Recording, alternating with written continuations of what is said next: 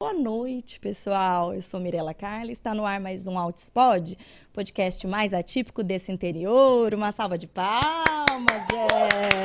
gente.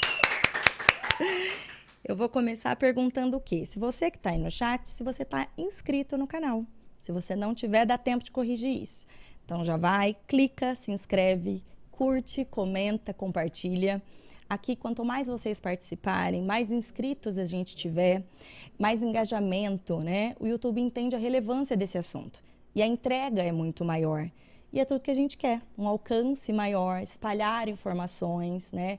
É, normalizar esse assunto, tirar esse tabu sobre o autismo e demais neurodiversidades. Então, eu conto com a ajuda de vocês para o crescimento do canal. Me dá essa força aí, tá bom? E o tema dessa noite vai ser sobre tratamento para autismo nas diversas fases da vida: infância, adolescência e também na vida adulta. Será que é a mesma abordagem?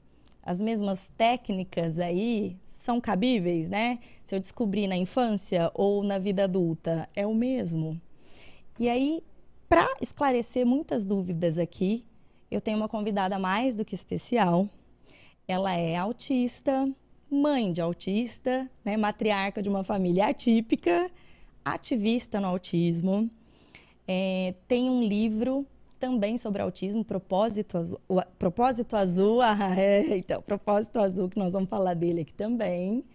E autora do site Autistólogos. Então, com vocês, a Cacá do Autistólogos. Boa noite, Cacá, seja muito bem-vinda. Boa noite, lindona. Boa noite para todo mundo que está aí assistindo a gente. Uma honra estar tá aqui. Muito obrigada, muito feliz de estar aqui com vocês. Ai, você é uma simpatia lindíssima. Merece uma salva de palmas daqui, minha gente. Uma salva de palmas para a Cacá desse estúdio você, não tem ah. galera pra dar palmas aqui, eu dou. Ai, Cacá, obrigada, viu? Mais uma vez por ter topado participar aqui desse bate-papo com a gente, viu? Você tem muitas fãs rio-pretenses, tá? Ah, muitas fãs por aqui. Visitar, então, temos que combinar alguma então, coisa. Então, já pensou? A gente, né, se for dando certo, continuar crescendo, quem sabe em breve eu consigo te trazer ao vivo aqui. Ah, já pensou? Vou amar. Vai ser um prazer gigantesco, com certeza. E Cacá, vou começar te perguntando aí, então, você, né, então, com essa família neurodiversa, né? Sim. Hoje, a partir de um diagnóstico, outros foram surgindo, né? E hoje todos vocês têm um CID para chamar de seu? Sim. com exceção do meu marido, que tá. eu é que diagnostiquei ele com Sei. TDAH, Sei. sabe? O diagnóstico é meu, do meu marido, mas fora isso, aqui todo mundo tem o seu CID, tem o seu laudinho assinado lá. Sim, cada um tem o seu. E como que começou essa jornada aí nesse mundo atípico? Foi através Sim. do Matheus, né? Foi, em 2014, ele tinha um ano e nove meses. Era um bebê, né? Pensa. Um ano e nove meses. Bebê, fralda, bico, chupeta, né? Que muita gente não conhece como bico, mamadeira, era um bebê, né? Porque quando a gente fala sobre autismo, imagina uma criança de um ano e nove meses ainda é bebê, ainda está tomando sim, uma madeira, sim. ainda usa fralda, ainda. Então, assim, ele era muito bebê, aquela criança fofa, com covinha, sempre sorrindo, sempre de bem com a vida. Aquele bebê anjo que acordava e não chorava à noite, que dormia a noite inteira. E de repente caiu no nosso colo, né? Esse diagnóstico que foi uma loucura. Meu marido começou a implicar, que eu digo, né? Ele enchia o saco. Cacá, a gente chama o Matheus, ele não olha. Eu falava, tá, mas quando começa a música da Peppa, a abertura, ele vem correndo. Então ele não tem nenhum problema de audição, não tem por que se preocupar. Sim. E ele, e geralmente é a mãe que nota, né, uma diferença. E na, e na nossa foi o contrário, era o André que ficava nisso. E a nossa vizinha de porta, agora a gente se mudou, mas naquela época a gente morava num prédio que tinham dois apartamentos, um de frente para o outro. A outra porta do, da frente era a pediatra das crianças. E um dia o André encontrou com essa pediatra, o Matheus estava junto, ele falou, ela perguntou: "E daí, tá tudo bem com as crianças?" Daí ele: "Tá, só que quando a gente chama o Matheus, ele não olha." E ela, assim, eu acho que devia ser a única pediatra da minha cidade que devia conhecer os sinais precoces, entende? Na hora ligou uma luz, né? Ela entrou em alerta e ela falou: então tem que investigar.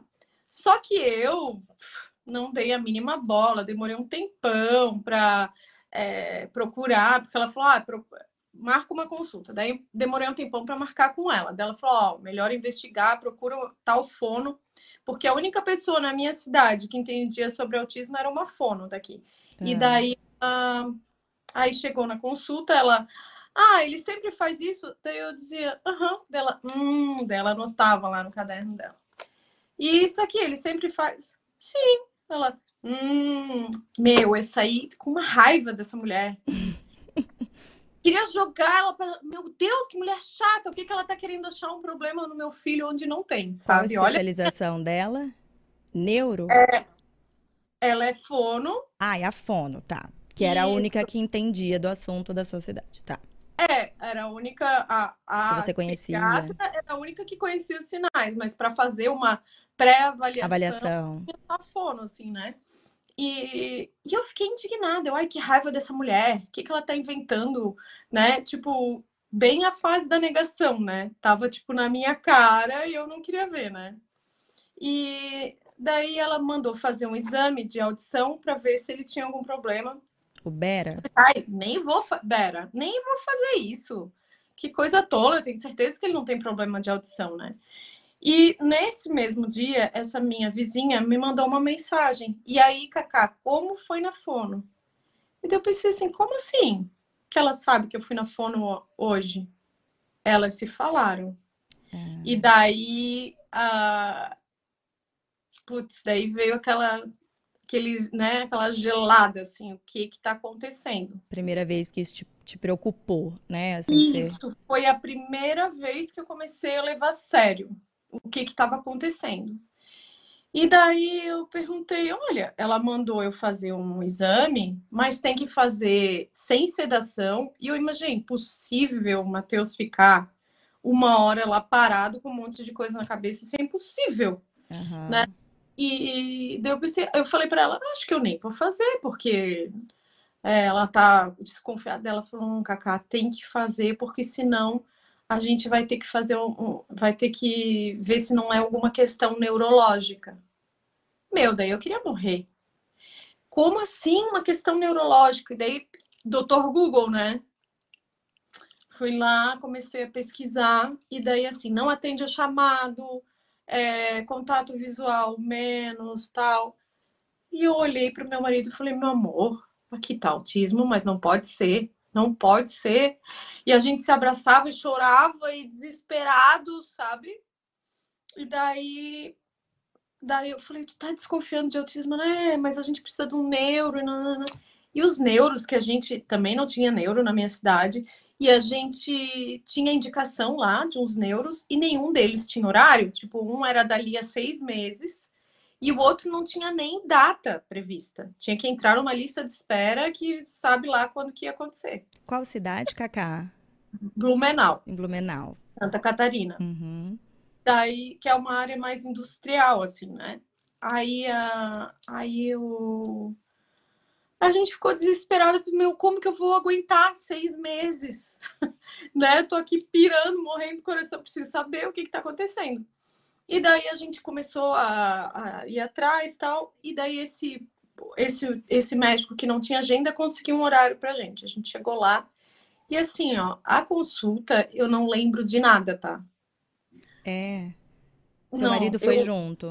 Meu marido foi junto, ele fala que, que o André falou que ele conta assim que ele falou pro médico, poxa, eu chego em casa, ele não vem me dar oi, ele não vem me abraçar e diz que o médico falou assim: não, te, é, te acostuma, que ele nunca vai te beijar, nunca vai vir te abraçar. E ele não deu nenhuma perspectiva do que a gente deveria fazer. Ele não é, não falou nada sobre tratamento, só. Daí a gente, tá, mas o que, que a gente faz? Ah, começa a fazer, bota na escola, sabe? Começa a fazer fono, musicalização e e a gente, meu, eu tava desesperada e não conseguia acreditar naquilo, assim, sabe? Foi terrível, terrível. E a única lembrança, a única referência que eu tinha sobre autismo na época era do Rayman, aquele filme lá dos anos 80 que ganhou Oscar até. E o cara era institucionalizado, tipo, vivia a parte da sociedade, né? Não, nem o irmão dele sabia da existência dele. Então, assim, aquela era a única referência que eu tinha sobre autismo. Como que aquele meu filho, fofinho, que ria o dia inteiro, que não dava trabalho, que era a coisa mais adorada desse mundo, inteligente, sabe? Como que ele podia ser aquilo, né? Uhum. Então, era uma referência, não que hoje em dia, claro, é que existem casos assim, né? Mas como que aquilo podia ser a mesma coisa? Não fazia sentido na minha cabeça, entende? E, e de repente a, a gente saiu da consulta, eu lembro assim, eu vim anestesiada, sabe? E a minha vontade era me jogar assim embaixo de uma coberta e não sair jamais. Uhum. Sabe? Tipo, não quero mais saber de nada na vida. Tudo, o mundo caiu, assim, né? E o luto total, né? Luto total. Mas mesmo no luto, eu já fui à luta, sabe? Sim. Durante o meu luto, eu já fui à luta. Então, comecei a ir atrás, comecei a pesquisar. E tudo que eu via, fala. Eu ia perguntar, você disse que quando ele estava com um ano e nove meses, que levantou essas, essa dúvida por ele não, não responder, né, não olhar.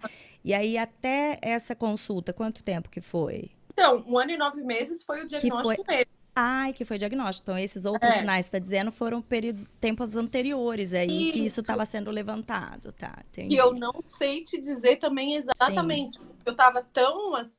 E eu, até hoje, né? Depois a gente vai falar do meu diagnóstico. Uma questão que eu tenho, que eu sou muito perdida, é a questão temporal e espacial. Eu sou muito perdida nesses dois aspectos, assim. Entendi. Funções executivas é, prejudicadas muito no aspecto temporal e e espacial. tempo né? e espaço. Uhum. É, e, e, e, os meus filhos são o oposto, né? O Matheus é um GPS, mas tá, seguindo, continuando para seguir o fio da meada, né? E daí esse médico falou que a gente não podia nem contar para os nossos pais, nem para os nossos irmãos. Pensa, a gente, tipo, o mundo caindo na minha cabeça e eu não podia nem contar, era um segredo. Nossa Senhora. Para não taxar, foi... para não ter preconceito, não conta para ninguém. Ai, gente, meu Deus, de um nem pros, nem para os pais de vocês, nem para os irmãos. Pensa, uma coisa assim, ai, não espalha para a cidade inteira, outra coisa assim, não conta nem. E assim, a gente nesse momento tá tão fragilizado que tu não consegue nem questionar as coisas. Ah, sim. Tipo, é. Como assim? Por que, que eu não vou falar? Eu, eu simplesmente era um zumbi ali que estava né, é, na frente daquele médico falando aquele monte de bobagem para mim e eu simplesmente aceitando tudo, né? Sim. E Aí foi assim, e nesse mesmo nesse meio tempo, eu fiquei esperando a consulta lá que ia esperar, que lembra aquela que ia demorar seis meses? Tá, que não tinha pre... que, que ficou na lista de espera. E isso era dali a seis meses, né? Uhum. Então, aí eu, tudo bem, a gente começou, botou na escola, tal, é, começou com aula de música, com fono. E ah, melhorou, porque daí eu comecei a entender que não, que não era tão bom ele ficar brincando sozinho, então eu começava a tentar, né, forçar a interação. Porque assim, é, é uma coisa que eu sempre digo, quando tem um filho que não interage com você, que não se comunica com você, o que acontecia comigo, pelo menos, eu acho que acontece com muitas mães, é que tu para de se comunicar e para Sim. de né? Então, assim, eu dava banho nele, tipo. Em silêncio, né? É, em silêncio, não. Perdi as oportunidades, né? Sim. Que é justamente o contrário. Então, quando você tem um diagnóstico, por mais difícil que seja, você começa a entender, né? E mesmo é, contra tudo que aquele médico estava falando, que tipo, ele nunca vai dar oi, nunca vai interagir, nunca vai te abraçar. Eu tinha uma esperança dentro de mim que, que aquilo não ia acontecer, né? Sim. Mas era uma esperança, assim, totalmente sem fundamento, porque, né? Não foi o que, que o médico disse, né? Então. E nem o que eu achava na internet, porque tudo Ai, que eu também. via de livro, de internet, era assim. Muito, tudo muito sério. Uhum. É, autismo não tem cura, casos gravíssimos, pessoas é, sem nenhuma funcionalidade, porque pensa, lá 2014, sim, né? Sim, É muito tempo atrás. Hoje em É. dia a gente tem muita informação, mas naquela época eu procurei e não achei. Podia até ter, né? Mas não se falava de casos mais leves. Até o caso dele não era leve, tanto que teve atraso da fala. Né? Uhum. mas é, não era um caso severo. Então, Sim. eu acho que a mídia, os livros, tudo que eu encontrava era de casos severos, Sim. né? E, e daí, tipo, sem nenhuma perspectiva. E até que um dia é, eu achei um livro que era Mundo Singular. Meu, aquele livro me deu esperança e eu comecei, pô, esse aqui faz sentido, esse aqui tem a ver com o Mateus, isso aqui, olha, tal melhorou, falava de casos, tal. Pô, esse livro eu gostei. Esse faz, começa a fazer sentido. E daí o André falava, Cacá, sempre meu marido tem razão no final, né? Cacá, por que, que a gente não procura essa terapeuta? Eu falei, para, é impossível que ela vai conseguir nos atender, nunca, né? Nunca, imagina. Que é o livro da Maíra. Isso! Daí, é, então, as minhas histórias são meio batidas. Eu não sei se é para contar tudo. Não, é, vamos. Isso, eu quero saber, Não. sim. Daí, a... aí tá. Daí a gente esperou os seis meses e deu a tal da consulta. Meu marido falou: ai, que bobagem, para que ir lá? Era São Paulo, né?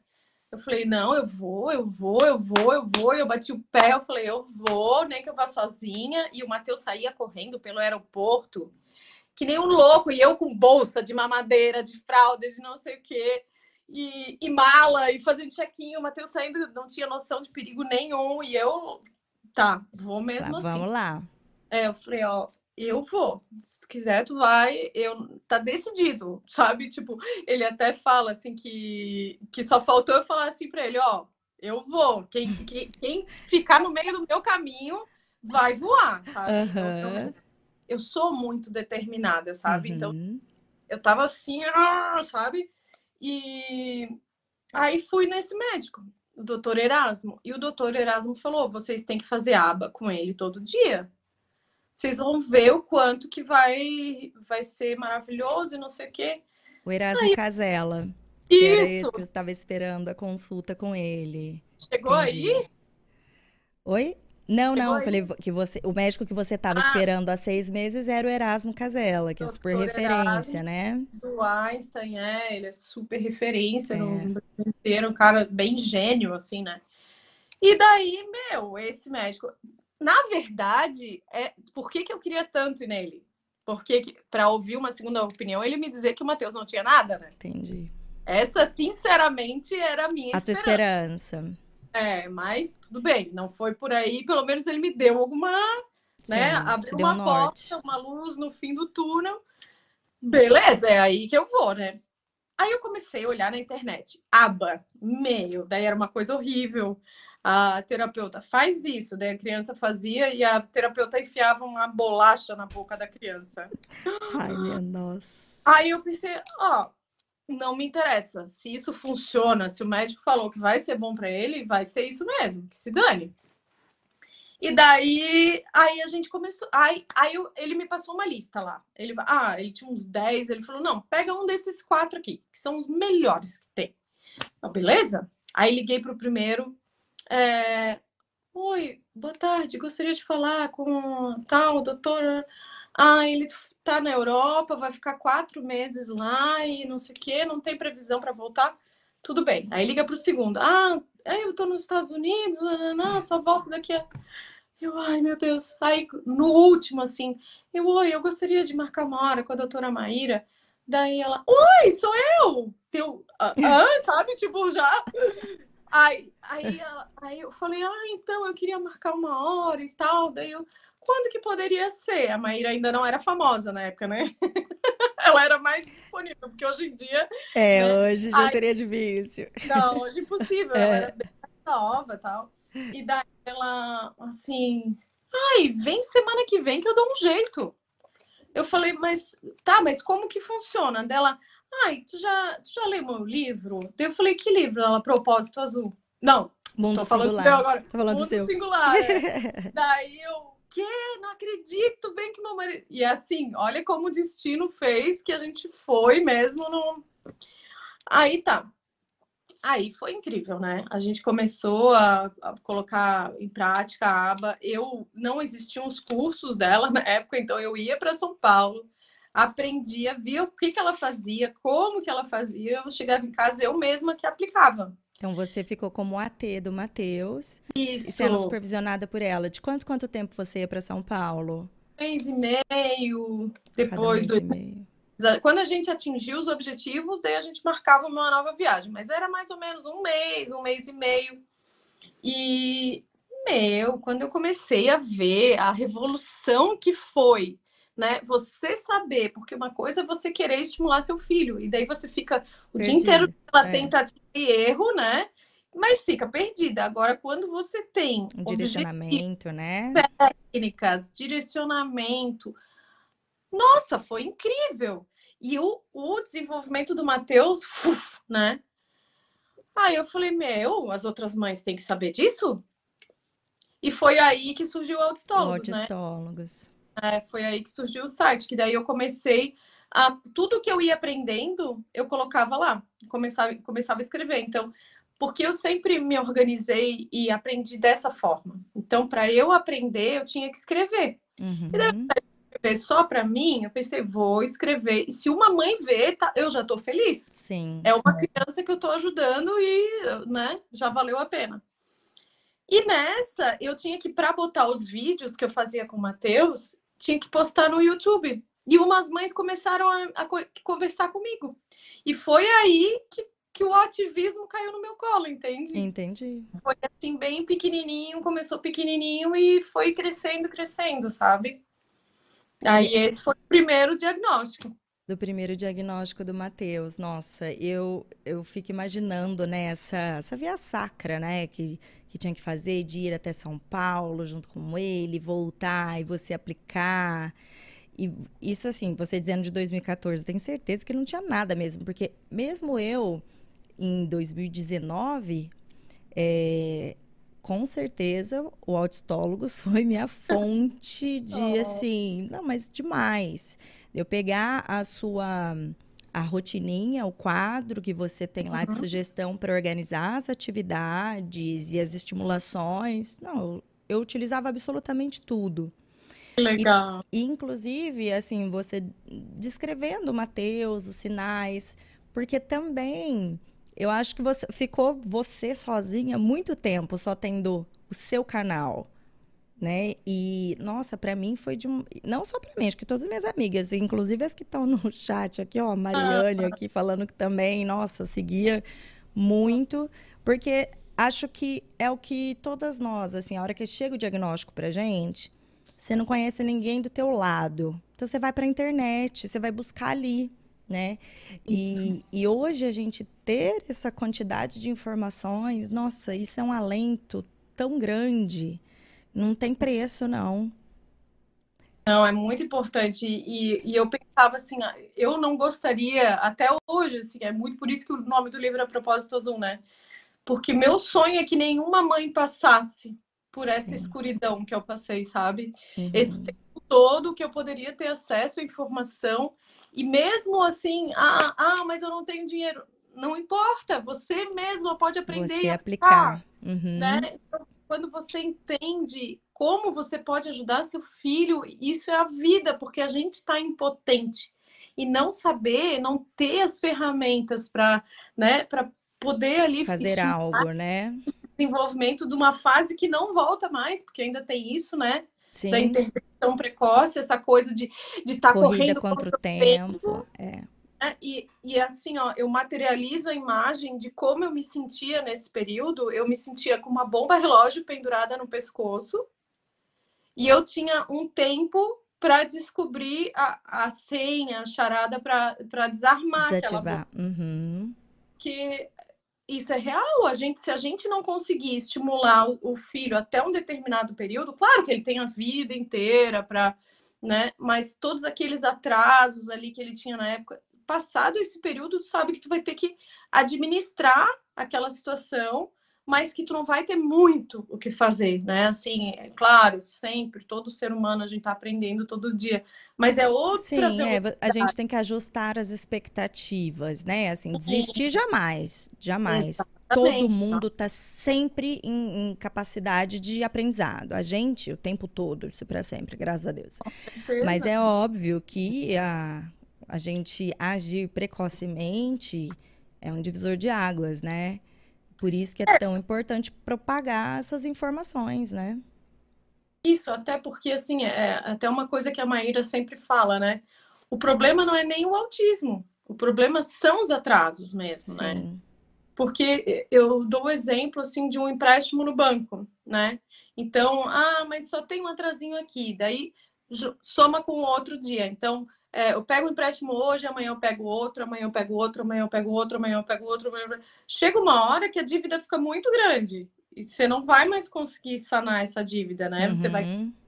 é, você vai estar tá sempre devendo, né? Sim. Então, quanto antes a gente age, mais porque cada dia é uma dívida que você está fazendo, né? Quando quando a criança tem atrasos, porque Sim. o autismo em si né, o maior, a maior questão, no meu caso e do Pedro, que a gente já vai falar a seguir, não teve atraso. Claro que tem suas questões, tem, né?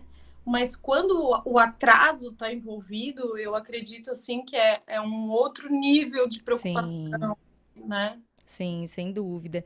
E aí, na época, o, o Matheus já ia para a escola? Ia, porque tinham te falado para colocar, aí você manteve ele na escolinha e como Só um que pouquinho. você... Vem aqui é da Matheus. Ah, já pensou? Que lindo a participação Oi! especial. Oi, ah! Matheus, que lindo! Agora eu morri de amores. Ah, minha nossa. Não sei. Procura aí ver se tá ali ou não sei. Deve estar no banquinho. Né? Então, daí, é... ah, sim, ele estava na escola. Estava na escola e você se organizava para aplicar quanto tempo, quantas horas a carga horária de, de ah, aba com é... ele? Uma hora por dia, sabe? Uma hora por dia. Porta para mãe, filho, por favor. Aí é, eu aplicava uma hora por dia, mas eu no, no assim na hora da brincadeira, depois que eu entendi o que, que era aba, então eu sentava uma hora e aplicava o programa. Naquela época era o programa mais é, tentativas discretas, né? Aquela coisa mais agora contato visual, agora não sei o quê, né? Não era sentar, brincar e como é hoje, que é muito mais legal, né? Muito uhum. invasivo para criança hoje em dia, né? Mas eu pensava, se é isso que vai funcionar, vou fazer. Sim. E além da, da, da aplicação ali, eu procurava estimular o tempo todo, na hora do banho. A hora do banho era a hora mais divertida do dia. Então, vinha o patinho e quá, quá, quá, e pulava na água. Entende? Eu nem conhecia a aba naturalista, mas já aplicava instintivamente, né? O resto do dia. E até depois eu contratei uma pessoa, um estagiário, e é uma dica que eu sempre dou para as mães, né? Porque quando a gente se torna ter, Sozinha. acaba que o resto do dia tu não fica com a mesma disposição para estimular, sabe? Uhum. É importantíssimo assim, eu sempre dou a dica disso, assim, chama o estagiário, pode ser uma estudante de fono, uma estudante psicologia, de... pedagogia, né? Isso. Qualquer coisa da parte da educação infantil, que esteja é, interessada, é, uma né? Professora na escola, porque assim tu está dando oportunidade para essa pessoa se profissionalizar, né? Você fica mais disposta para estimular ao longo do dia. Você dá uma diversidade para o seu filho de não de ficar aquela mãe ali o tempo Sim, todo. A mãe terapeuta, né? É, e aí a, a gente fica exausta. Então, assim, é um ganha-ganha, sabe? Porque para o estagiário, a gente tá, tá dando de mão beijada ali uma profissão que é Sim. todo mundo puta tapa e custa uma fortuna. Então, é, daí depois eu contratei essa pessoa que e foi bem melhor, assim, porque eu pude estimular mais ao longo do dia. Mas voltando à tua pergunta da escola, a questão era que eu chegava na escola, tava ele lá olhando para a janela, do nada, assim, ó. Não participava das atividades, não interagia com os amigos, ficava só lá no mundo da lua, assim, olhando para a janela. E daí eu dizia, prof, coloca ele de volta na mesinha com os amigos, que é era aquela mesa redonda, sabe, que todo mundo ficava junto. Dela, ai, mas eu coloco e ele volta. Eu falei, não importa quantas vezes, traz ele de volta. Ele saiu, traz ele de volta. Ele saiu, traz ele de volta. Daí tá, daí chegava lá, tava ele na mesinha, mas assim, ó, olhando para trás para não ter que fazer contato visual com ninguém. Aí a gente viu assim que a interação, mesmo com a aba, a interação com os amiguinhos na escola ainda estava prejudicada, sabe? Daí a gente começou com a escola não quis aceitar nem de jeito nenhum a ter na escola. Se hoje e... é difícil, eu fico imaginando antigamente. A diretora daquela escolinha, ela me destruiu assim. Ela me destruiu porque ela falou: "Você tem que aceitar que o seu filho tem autismo". Tipo assim, que eu tava que o fato de eu querer me dedicar para o tratamento dele, para o desenvolvimento dele, era que eu não estava aceitando, entende? Que eu tinha que aceitar, ficar de braços é, cruzados e esperar, né? Tipo, sem fazer nada, deixa, aceita, pronto. Né? Que eu sempre digo uma coisa é você aceitar, né? E estimular seu filho, né? Sim. né? É aquilo que tu falou, né? A gente tem que ressignificar, a gente Sim. tem que né, repensar o que, que a gente, o que, que é realmente importante, porque às vezes a gente cria uma ideia, né, uma idealiza algumas coisas que são supérfluas, que são Sim. desnecessárias, né? E realmente, a todo momento na vida a gente tem que fazer esse balanço, né? O que, é. que importa. Mas ela me colocou assim como se fosse, tipo, não estás aceitando o teu filho do jeito que ele é, né?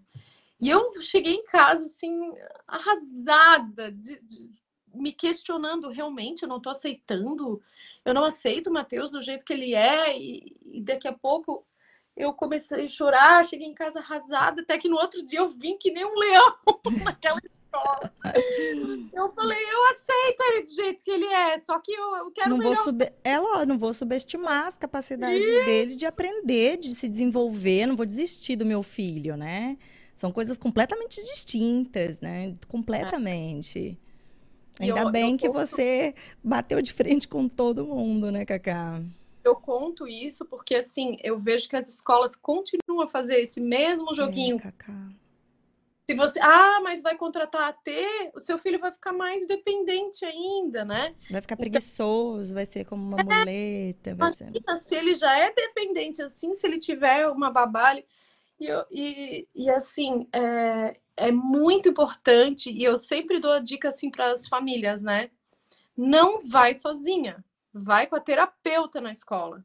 Porque senão a escola vai te, te derrubar, vai te derrubar e tu não vai ter argumento, porque a gente não é profissional para explicar não, a AT não vai ficar, não vai deixar a criança dependente. Muito pelo contrário, o trabalho dela é deixar a criança independente, né? Sim, integrá-la naquele contexto, né? Isso, né? É, modelar comportamentos, Sim. fazer prestar atenção no que a professora está falando. Não é uma babá, é uma uhum. diferente, né? E daí eu sei que no final eu consegui, do, sei lá, seis horas por semana de AT e já foi assim. Um respiro transforma... Não, foi transformador. Matheus começou a interagir, começou a participar de todas as atividades. Então, assim, numa semana de 20 horas, tendo seis, já fez toda a diferença, sabe? Uhum. E treinada pela, pela equipe terapêutica tal, é, foi assim primordial. E, e, eu vejo que muitas mães aí perguntam, tá, mas escola pública também? Escola particular também? Sim, todo mundo tem direito, né, de todas sim. as adaptações necessárias, a escola tem que dar sem custo nenhum para a família, né? Isso é imprescindível. E assim, quando que cabe? Sempre que a criança não está interagindo com os amigos, está mais isoladinha, não atende os comandos da professora, sempre é devido a ter. Não, não tem desculpa, né? É que hoje, assim, as escolas ainda oferece, assim, tem essa resistência e tal, mas hoje a gente conhece um pouco mais, então a gente sabe que você, se você judicializar, você vai conseguir ponto, né? Sim. Que é um descumprimento da lei. Não precisava ter que ser sempre assim, brigado, né? Porque é muito exaustivo ter que ficar brigando, né, por direitos do seu filho o tempo todo. Mas se a gente não fizer, não vai vir de, de mão beijada, né? Não, não tem muito outro caminho. Sim. Mas imagina que naquela época eu não tinha nem informação sobre os direitos, entende? Sim, a, é. Do Autismo Legal, ela veio assim, porque foi uma das primeiras coisas que eu começava a pesquisar, direito, direito. E eu colocava lá no site, tinha uma, uma área de direitos, mas eu não sabia direito como reivindicar. Quando, ela, quando eu comecei a ver as coisas dela, eu falei, vem pra cá, já tô. Pelo amor de Deus, era tudo que eu queria na vida, alguém que me falasse. Orientasse, né? Como reivindicar. E a Carla, assim, veio para transformar o, os direitos das pessoas com autismo no Brasil, né? Porque ela não apenas mostrou os direitos, mas como reivindicar. Sim. Porque uma coisa é de saber que existe o direito, outra é, é tipo. Por onde eu começo? Ah, né? E... Assim, tu não sabe nem para onde que você vai, né? Mesmo o passo a passo antes de, então, tipo assim, no caso da parte escola... administrativa, né? O que entregar, Isso. onde protocolar, quais os documentos. Isso, e a escola até, eu não sei de cabeça, né, mas tem lá nos meus destaques nos direitos, até quem quiser dar uma olhada.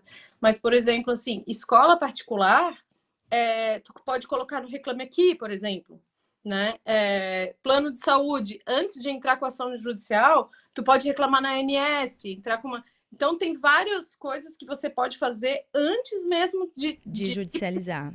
É, ir para esse passo aí, né? Que, que e até para quem quer judicializar, como que você pode conseguir gratuitamente, né? Porque muita gente não tem condições de entrar com a ação.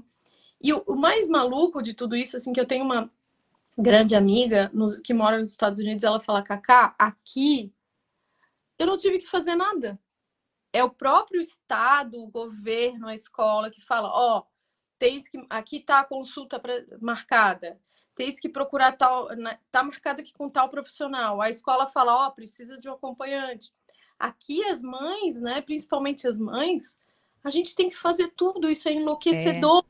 É. É. E a gente tem que lutar contra um sistema né? Parece que a gente é, tem que estar o tempo todo brigando com, é, pelos nossos direitos. Isso é muito exaustivo, além de, de ter que. É, de a, gente... a preocupação com o próprio filho em si, né? E, e, com todo o entorno, a parte burocrática. Todo o sistema, né? Eu acho que isso, assim, eu sempre dizia, assim, no, no auge do tratamento lá do Matheus, né? O mais difícil não é nem o Matheus, porque ele respondia muito bem, ele era parceiraço, ele, sabe? O problema era esse sistema que tinha que administrar, né? Então. É, que não cooperava. E que não Exato. aceitava seu filho, né? Que não queria e... seu filho, na verdade. Não queria vocês, Elite. Vocês estão atrapalhando. Isso. É, dá licença. É, mais ou menos isso.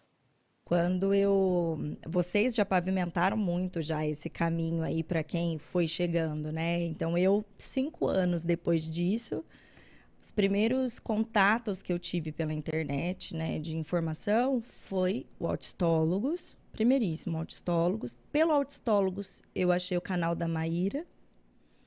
Eu encontrei no YouTube o Dr. Gadia, de uhum. entrevistas de vários programas assim aleatórios que ele dava e a Aline Vicente que tinha ido para os Estados Unidos para tratar a filha dela e, e, postava no YouTube o dia a dia dela e tal. Eu cheguei, assim, eu fiquei, eu, eu caçava também o Dr. Gadia em tudo quanto é canto, assim, tipo, nas redes. Meu Deus, esse homem, eu preciso desse homem, né? E e aí eu lembro que eu até cheguei e falei pro meu marido, a gente também estava super perdido, não conhecia no meu entorno ninguém. Então, assim, ainda tinha já canais ali na internet, pouquíssimos, inclusive, mas uhum. também tão distantes de mim, porque eu pensava assim, eu vou ter que mudar daqui, eu vou ter, assim, aqui e ao meu redor, o que, que eu tenho, né? Eu não, não achava. E eu até cheguei a falar assim pro meu marido, falei assim, amor, não sei, nós vamos ter que mudar para os Estados Unidos ou atrás do Gadia.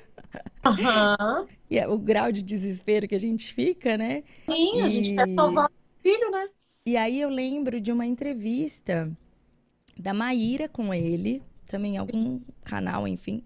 E ela perguntando assim, se precisava ir para os Estados Unidos, né? E aí ele falando, não, se você viesse me perguntar hoje, eu diria que não precisa, porque você já consegue ter acesso ali no Brasil, enfim. E aí eu falei, ah, então, então, então vou procurar por aqui. É que a gente fica tão vulnerável, né, Cacá? Eu ficava assim, eu maratonava buscando um milhão de coisas na internet, é, noites e noites acordada, assim, pesquisas e mais pesquisas.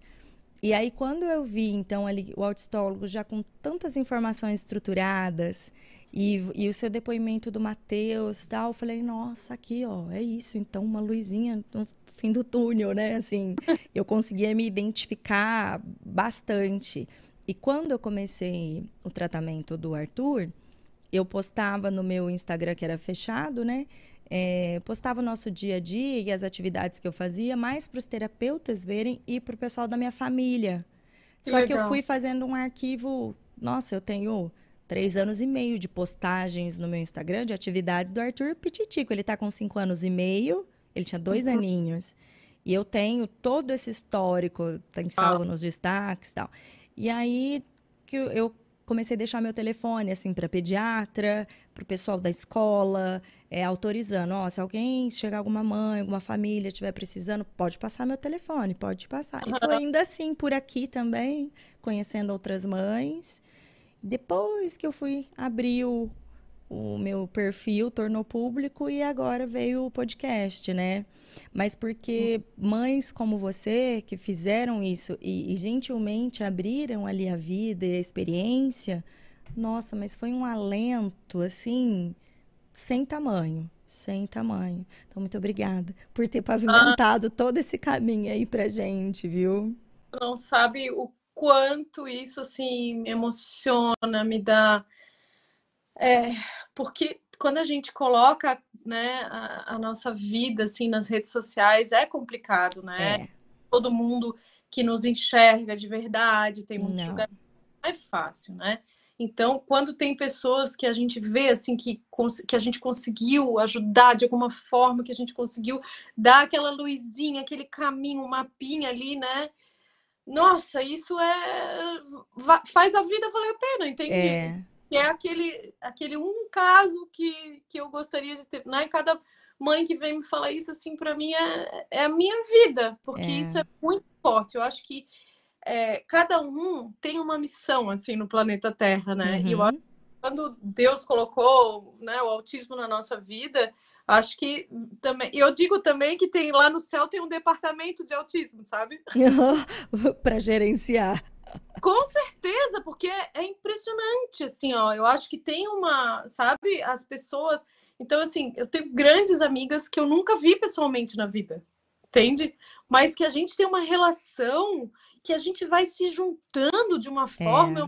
assim, impressionante. A gente começa. Porque é um amor, eu acho que quando eu vi assim, amar ao próximo como a si mesmo, né? Daí tá, é muito fácil amar a minha mãe, o meu Sim. pai. Agora, um estranho, uma pessoa que eu nunca vi, eu não conhecia esse amor, né? Uhum. Eu acho que o autismo trouxe isso para mim. Esse amor de pessoas, amar pessoas que eu não conhecia, que eu nunca vi, que eu nunca. Que eu nem sei a, a, o rostinho, que eu nunca vi o rostinho, nada mas que eu amo essa pessoa, eu quero que o filho dela fique bem, eu quero é, que essa a gente torce assim, né? Isso. A gente vai acompanhando e fala: "Nossa, ele conseguiu, ele fe... é, é meio que uma uma vitória, parece que é de todas, né?" É uma coisa muito forte. Que só as mães, as pessoas que estão no ativismo e que vivem isso na pele, é isso que tu falaste, dava teu telefone, eu também dava meu telefone. Então, assim, uhum. assim, é pessoa que eu nem nunca tinha visto, Sim tu abre a tua vida e tu quer ajudar aquela pessoa de qualquer jeito, né? Porque isso é o amor mesmo, esse é o amor verdadeiro que não espera nada em troca. Sim. E que só quer, tu quer ajudar aquela família para não passar aquilo Pelo que, que você passou, passa. exato. É. é isso mesmo. E você, aí a gente voltando aqui no Mateus, ele então com um ano e nove, esse diagnóstico, começaram as, as intervenções, então começou com a aba, pouquíssimo Isso. apoio da escola, ou nenhum. Mas só essas seis horas já fez toda a diferença. Já foi fazendo a diferença, ele foi respondendo, né, às estimulações. E quais outras terapias que ele fez ainda, assim? Musicalização, psico, fono, mas daí era assim, 40 minutos na semana, sabe? Nada que fizesse muita diferença. A aba era realmente o mais intensivo, né? E, e daí, é, acho que tá, queres perguntar como que foi, né? A evolução dele aí, ele, evoluiu super bem. E depois de dois anos ele recebeu alta, né? Tipo aquela, aquela palavra proibida, né? Mas que eu ouvi saiu do de espectro. que saiu do espectro, sim, É. sim, já foi falado muito esse termo, né? Acho que estamos todos assim aprendendo junto. É que você que aprendeu na internet aprendeu da forma mais dolorida, né, Cacá? Eu apanhei muito. Você apanhou pra gente não precisar apanhar aqui. É isso, vai pavimentando. As pe- é, é, infelizmente, mas A intenção eu jamais sei, imagina. assim. O que eu queria mostrar era assim, ó, que a gente tinha pelo que batalhar, porque o, o grande meu meu grande pro- problema e também porque eu vi o autismo como atraso. Na minha Uhum, autismo era atraso. Sim. Hoje em dia eu vejo que não é. Autismo é uma Uhum. coisa, atraso pode ser uma consequência ou não. sim, né? Quando o Matheus recuperou os atrasos, eu pensei, saiu quando falaram, ah, saiu do espectro, é, realmente. sim, uhum, Mas eu não tinha essa visão, e, e é o que eu sempre digo, assim, quanto mais a gente estuda, mais a gente vê que tem que estudar, é um caminho sem é, é, e não para e, e a própria a, a, a própria régua de que o que é autismo ela vai aumentando sim. foi Mu- aumentando Exato, os critérios, né, do que foi sendo enquadrado, sem dúvida. O que antes, antes não era considerado autismo, muita coisa que hoje é sem sombra de dúvida, que já é categórico, análise objetiva de que é, tá dentro, né? Uhum. Então, foi evoluindo, ó. exatamente então assim o DSM-5 que que juntou Asperger com autismo que Isso, que a foi pro, pro nível 1, né, que foi grau 1 de suporte. Virou tudo a mesma coisa mas até 2013 eram coisas eram diagnósticos Distintas. Uhum. Então, é, os profissionais não não estavam ainda habituados, a gente não tinha tanta informação rápida quanto hoje em dia. Então, realmente, para mim, o que quando não tinha atraso não era autismo, sim, né? sim. Então, e, e o meu objetivo era mostrar para as mães, mães, batalhem muito que Que é possível. Sim, é né? possível. Não subestime seu filho. Era isso, exatamente isso. Era assim, olha, não é pra comparar com o a meu nem com o de ninguém, mas não desista do seu filho. isso era era a mensagem que eu queria passar, mas foi muito mal visto e hoje em dia eu não uso mais esse termo. Eu vejo que realmente é um termo infeliz, equivocado, mas assim, a minha intenção sempre foi, sempre foi é, sabe, aceitação, conscientização, amor, é, sabe, jamais querer ofender, minimizar, Sim.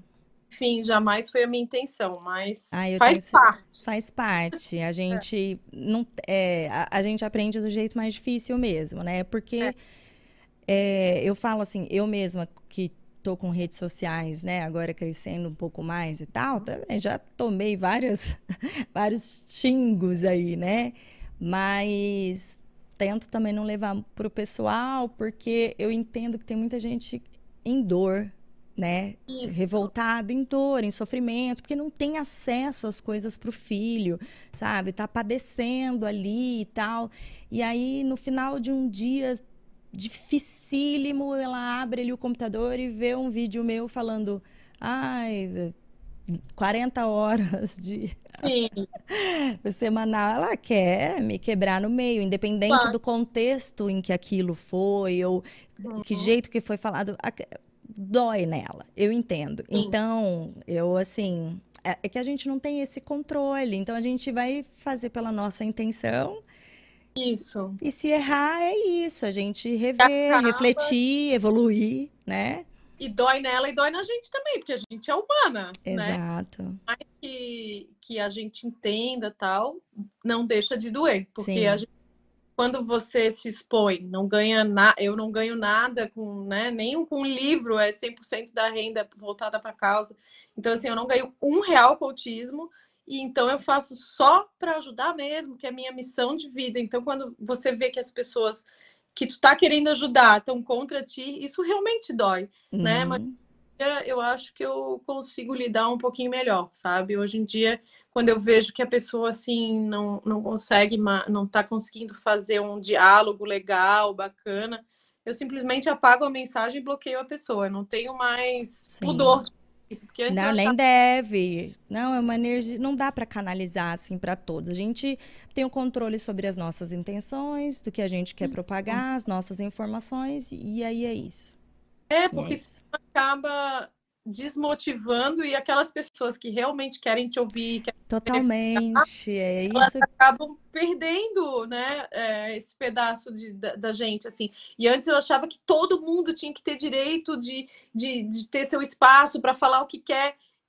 Todo mundo tem, mas não precisa ser no meu canal. Então, hoje em dia, assim, Sim. vou dividir um pouquinho Vai, isso. abre o seu, aí você fala o que você quiser, da falo forma que você quiser. E a minha casa, A minha casa estar não, aqui eu eu quiser. vou, eu vou É. coordenar e... Mas é É, eu vivendo também, é vivendo, porque foi uma coisa totalmente nova isso, né?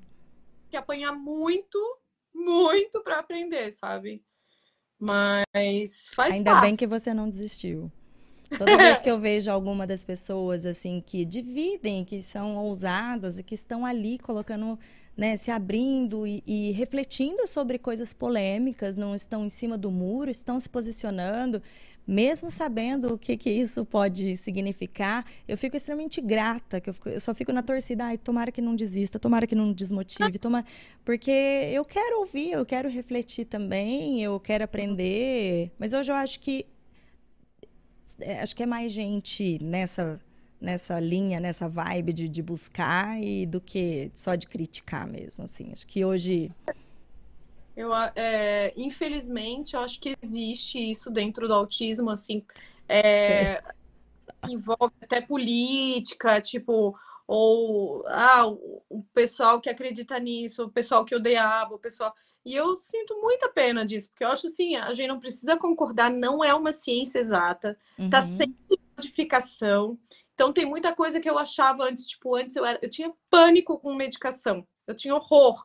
Porque o que eu vi era o que muitos médicos, o que, que eles faziam? Eles simplesmente receitavam remédio para a criança e achava que aquilo era o tratamento.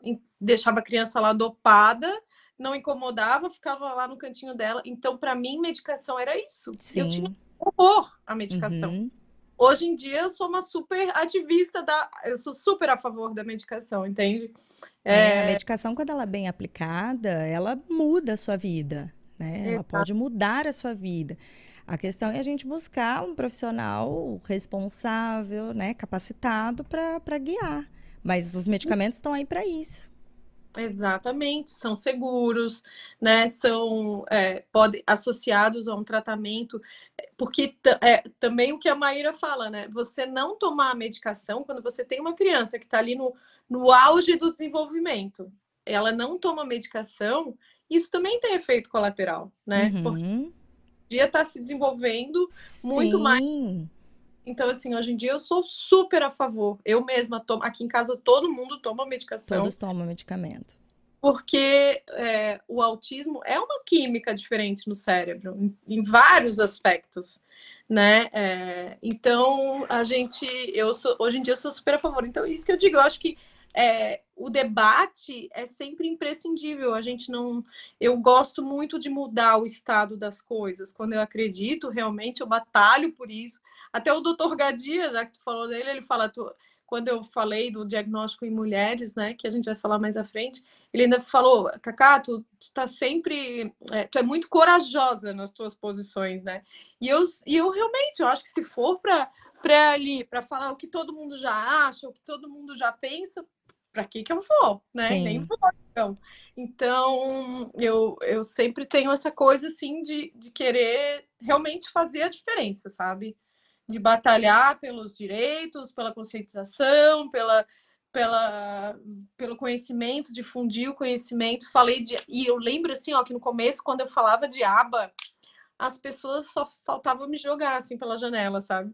E eu fico muito feliz que hoje em dia, quando a gente fala em aba, todo mundo fica de boa, sabe? É, de pensar que isso hoje tá, né, assim, que o pessoal do Congresso sabe o que é a, né, é surreal, né? Assim, hoje Surreal. todo mundo, autismo, aba, autismo, aba, né? Já virou aquela identificação. Ainda tem, sim, muito preconceito, ainda tem muita prática, né, Uhum. indevida aí, mas isso em tudo, em tudo É, na vida, não só, né, no, no autismo. Nossa, isso para mim já assim foi uma, uma grande conquista, porque quando eu colocava aba, eu apanhava muito, muito, muito, muito. E eu botava, gente, recomendação da, da Organização Mundial de Saúde, hoje em dia, né, da SBNI, é, Sociedade Brasileira de Pediatria, Consenso Mundial, é não sei o quê. E o povo, não, porque não sei o quê, que aba é para rico, aba não sei o quê. Não, não, não, olha ali, tem de graça, vai lá. é, então, é, isso foi uma grande luta minha e hoje né? Não, não que eu que tenha colocado isso, não. acho que é uma batalha de, de vários profissionais, várias mães, vários ativistas, né? Mas assim é uma grande, porque é aquilo que a gente estava falando, né? A conquista de um é a é de todos, é, é sempre assim. E eu acho que esse diálogo que, que eu gostaria que mudasse assim na comunidade, não de um ver o outro como inimigo só porque tem ideias diferentes. Uhum. Eu acho que uhum a gente, a, a gente não está competindo, a gente tem que se unir para ser mais forte, né? Se unir para ser mais forte. É, mas acho que isso também é um caminhar, né? Porque ainda é tudo muito novo. Então, você está falando de 2014, eu do diagnóstico do Arthur para cá, eu já vivi grandes mudanças, assim, grandes mudanças, até mesmo no próprio ABA até mesmo no conceito do aba naturalista, do, do, do quanto isso também vem mudando. Né? Sim. Da empatia, do acolher, do até quando forçar ou não forçar, enfim, evoluindo enquanto sociedade. A gente, coisas que antes eram mais aceitáveis, hoje não é mais, e assim por, por diante. Sim. Mas quem está passando por isso na frente das câmeras, assim, vai, assim, vai, vai levar, né? De um lado, do outro, enfim, mas obrigada também por não ter desistido, Cacá. Oh, por ter permanecido aí. o Cacá, e aí o Matheus, então, dois anos depois, você teve a alta. Sim. E aí você parou com tudo? Como que foi? Tudo? Tudo. Eu só fazia fono, é, musicalização e pedagoga, mas parei com aba total, pensei, acabou-se, acabou-se, não vou mais Fim precisar. resolvido, já era, nunca mais, beijo, tchau. Certo, tchau, não, não quero mais saber. Continuava no ativismo ali, passando, né, para... É, Os que tô... estavam chegando. Isso, como estimular, como, né, atrás da fala, blá, blá, blá. E aconteceu que na pandemia, é, primeiro que eu estava vendo que a atenção dele estava prejudicada. Daí a gente a gente foi no teve a pandemia, né? 2020 e, a, e na, durante a aula online, eu do lado do Matheus, só faltava ele plantar bananeira no meio da aula. Gente, eu, olha, foi trágico, assim, ó. Ele não prestava atenção e falava, Matheus, olha ali, eu queria jogar ele pela janela. A professora falou isso, faz isso, agora pega o caderno aí. E ele não prestava atenção. Eu pensava, gente, será que ele é assim na escola? Eu comecei, começou a me dar um desespero, assim. Mas tudo certo. Pandemia, né? Não pode nem ir médico, nada, né? Sim. Aí, no ano seguinte, pensei, ai, vou no Dr. Paulo, né? E assim, ó, na verdade, é, era para eu ter continuado, entende? Fazendo uma manutenção, dando uma olhada. Mas na minha cabeça aquilo tinha passado na minha vida, entende? Sim. E daí a gente foi no Dr. Paulo e ao mesmo tempo veio o diagnóstico do Matheus de TDAH e do Pedro de Asperger, com 13 anos, né? De autismo seria o nível 1, né? De suporte. Uhum. Então, o Pedro nunca teve atraso, o Pedro sempre foi, assim, um, é, muito inteligente acima da média, é, só que fechado. Um Pedro ficava muito, tipo assim, na pandemia, eu dizia, Pedro, chama um amigo. Não, mãe, é pandemia, tem que fazer isolamento. Bem aquela mente rígida, né? É, não, mas chama. Ah, mas é que eles não. Meus amigos não gostam de jogar FIFA, eu só gosto de jogar FIFA. Aquela coisa bem amarrada do Asperger, né? Que eu sou, no fundo, muito assim. Então eu fico evitando, evitando, evitando de ir no encontro. Quando eu vou, eu gosto, mas até eu ir, eu já estou cansada de tanto que eu fiquei ansiosa para ir, entende? É, e daí então é, foi no começo do ano passado, veio o diagnóstico dos dois ao mesmo tempo, né? O Matheus de TDAH. Os dois com o Dr. Paulo. É. Foi ano passado mesmo, agora já, ó, já falei que sou... Estamos em 2022. É. E aí, 2021 é, mesmo. É. Daí 2021, aí a gente começou a fazer do Matheus habilitação neuropsicológica, tá? Que é um, um, tratamento que veio da Rússia. A Maíra que me indicou Kaká vai na Ju Dreyfus, que era que, que ela fez toda esse, esse, essa preparação lá na Rússia, toda a formação dela na Rússia. É um negócio assim que pouco se fala, tá? Como que é? Habilitação neuropsicológica e funciona. Hum, que ela é, uma, ela é uma neuropsicóloga.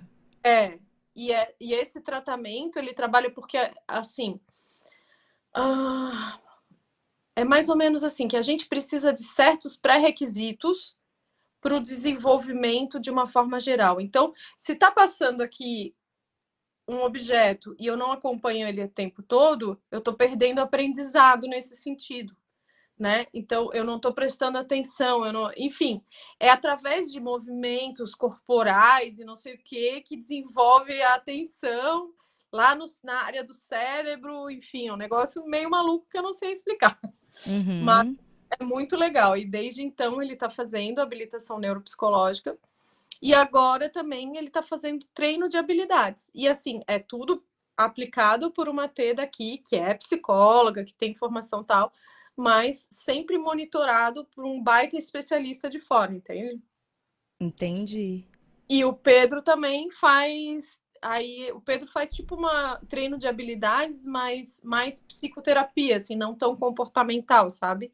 É, então ele faz por videochamada, a terapeuta conversa com ele, faz o treino, tipo, analisa é, as situações.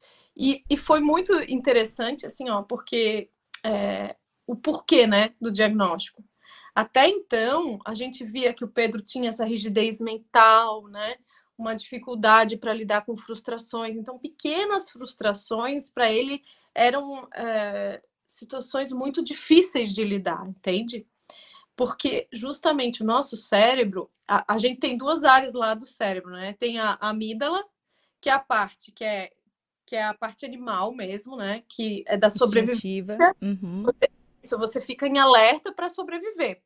E tem o córtex pré-frontal, que faz que é a parte que a gente é humana, né? Eu, uma leiga, falando sobre isso, mas mais ou menos para explicar. Uhum. É... Então, o que que acontece? A amígdala fala assim: fica em alerta que te... aconteceu uma coisa que tu vai, ou, vai. Olha o predador aí, vem um leão, tu tem que sair correndo ou tu tem que lutar. E a... o córtex pré-frontal ele faz análise de assim: não, não é um leão, é só uma formiguinha, tá tudo bem, fica tranquila, né? Na pessoa com autismo, principalmente com. Por que, que as pessoas com autismo pod, podem ter muita dificuldade de lidar, né? Pode ter essa descompensação de lidar com a frustração.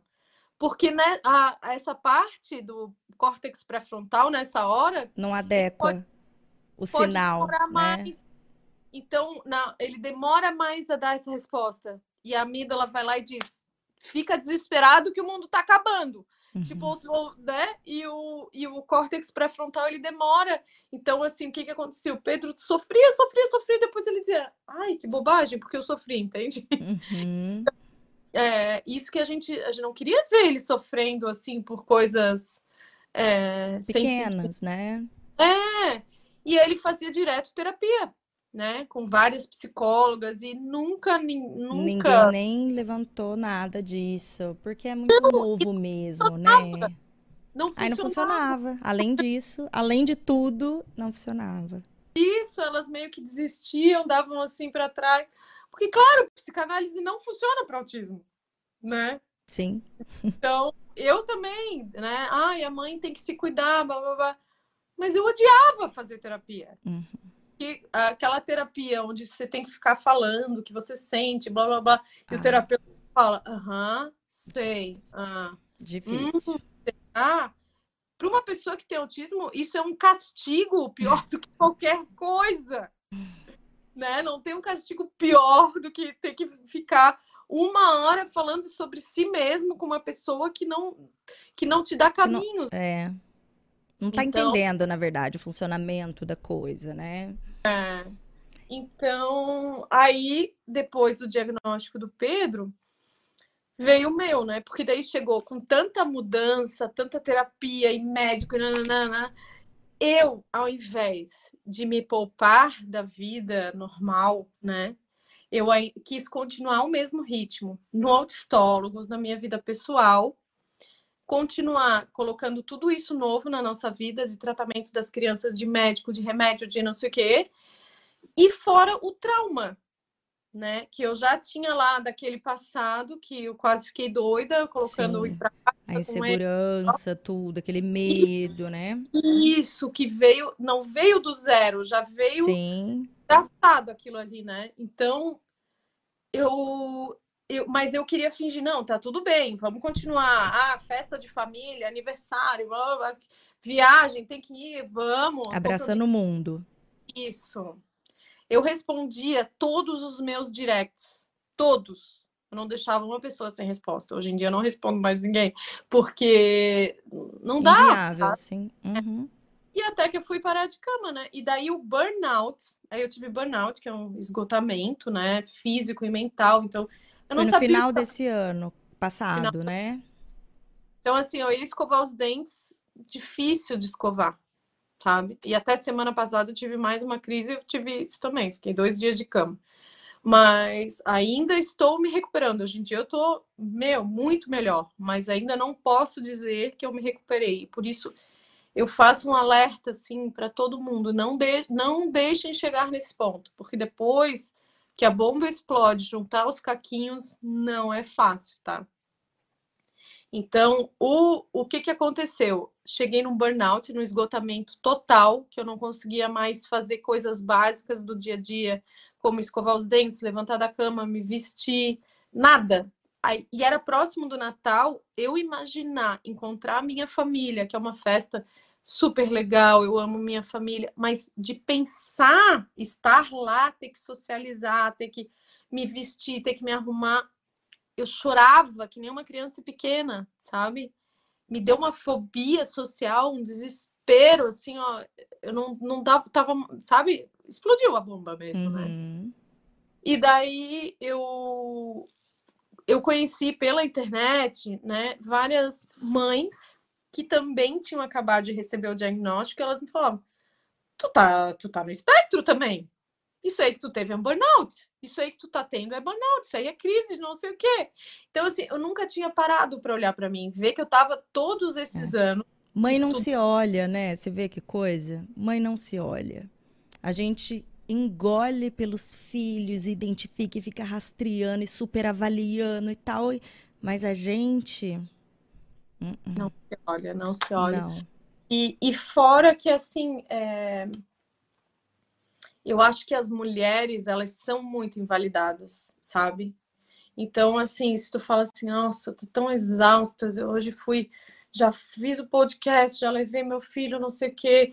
Ai, ele fez uma malcriação, né? Aí, aí vem outra mulher, às vezes até uma parente, né? E fala assim, ai, que hoje eu, eu lavei a roupa, não sei o quê.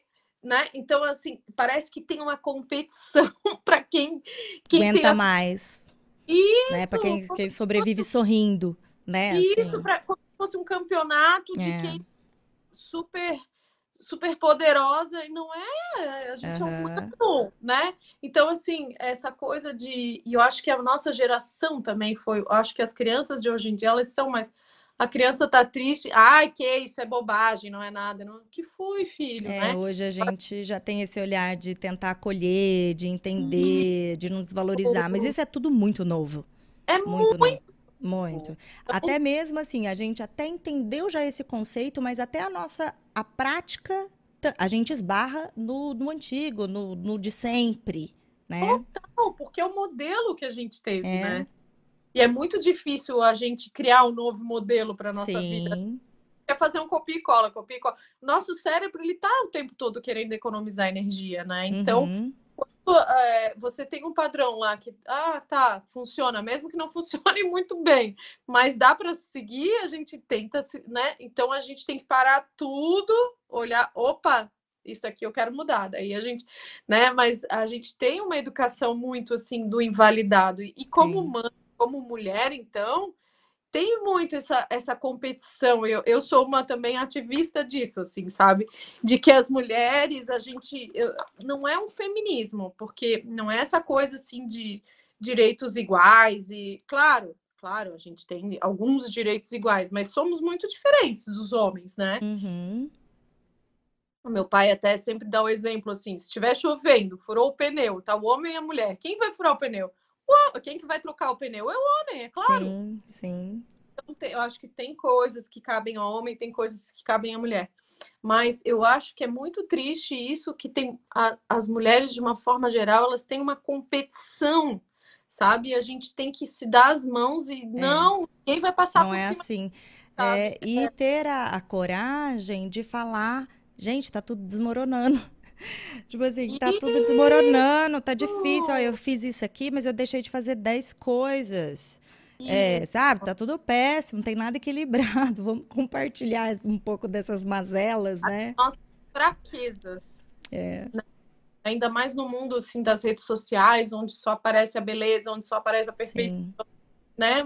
Mostrar um pouco a nossa fragilidade, a nossa humanidade né? E mostrar que, que todo mundo tem problema, enfim, é, eu acho que isso é, é bem importante para a gente reconhecer, né? Pedir ajuda, Pedir dizer ajuda.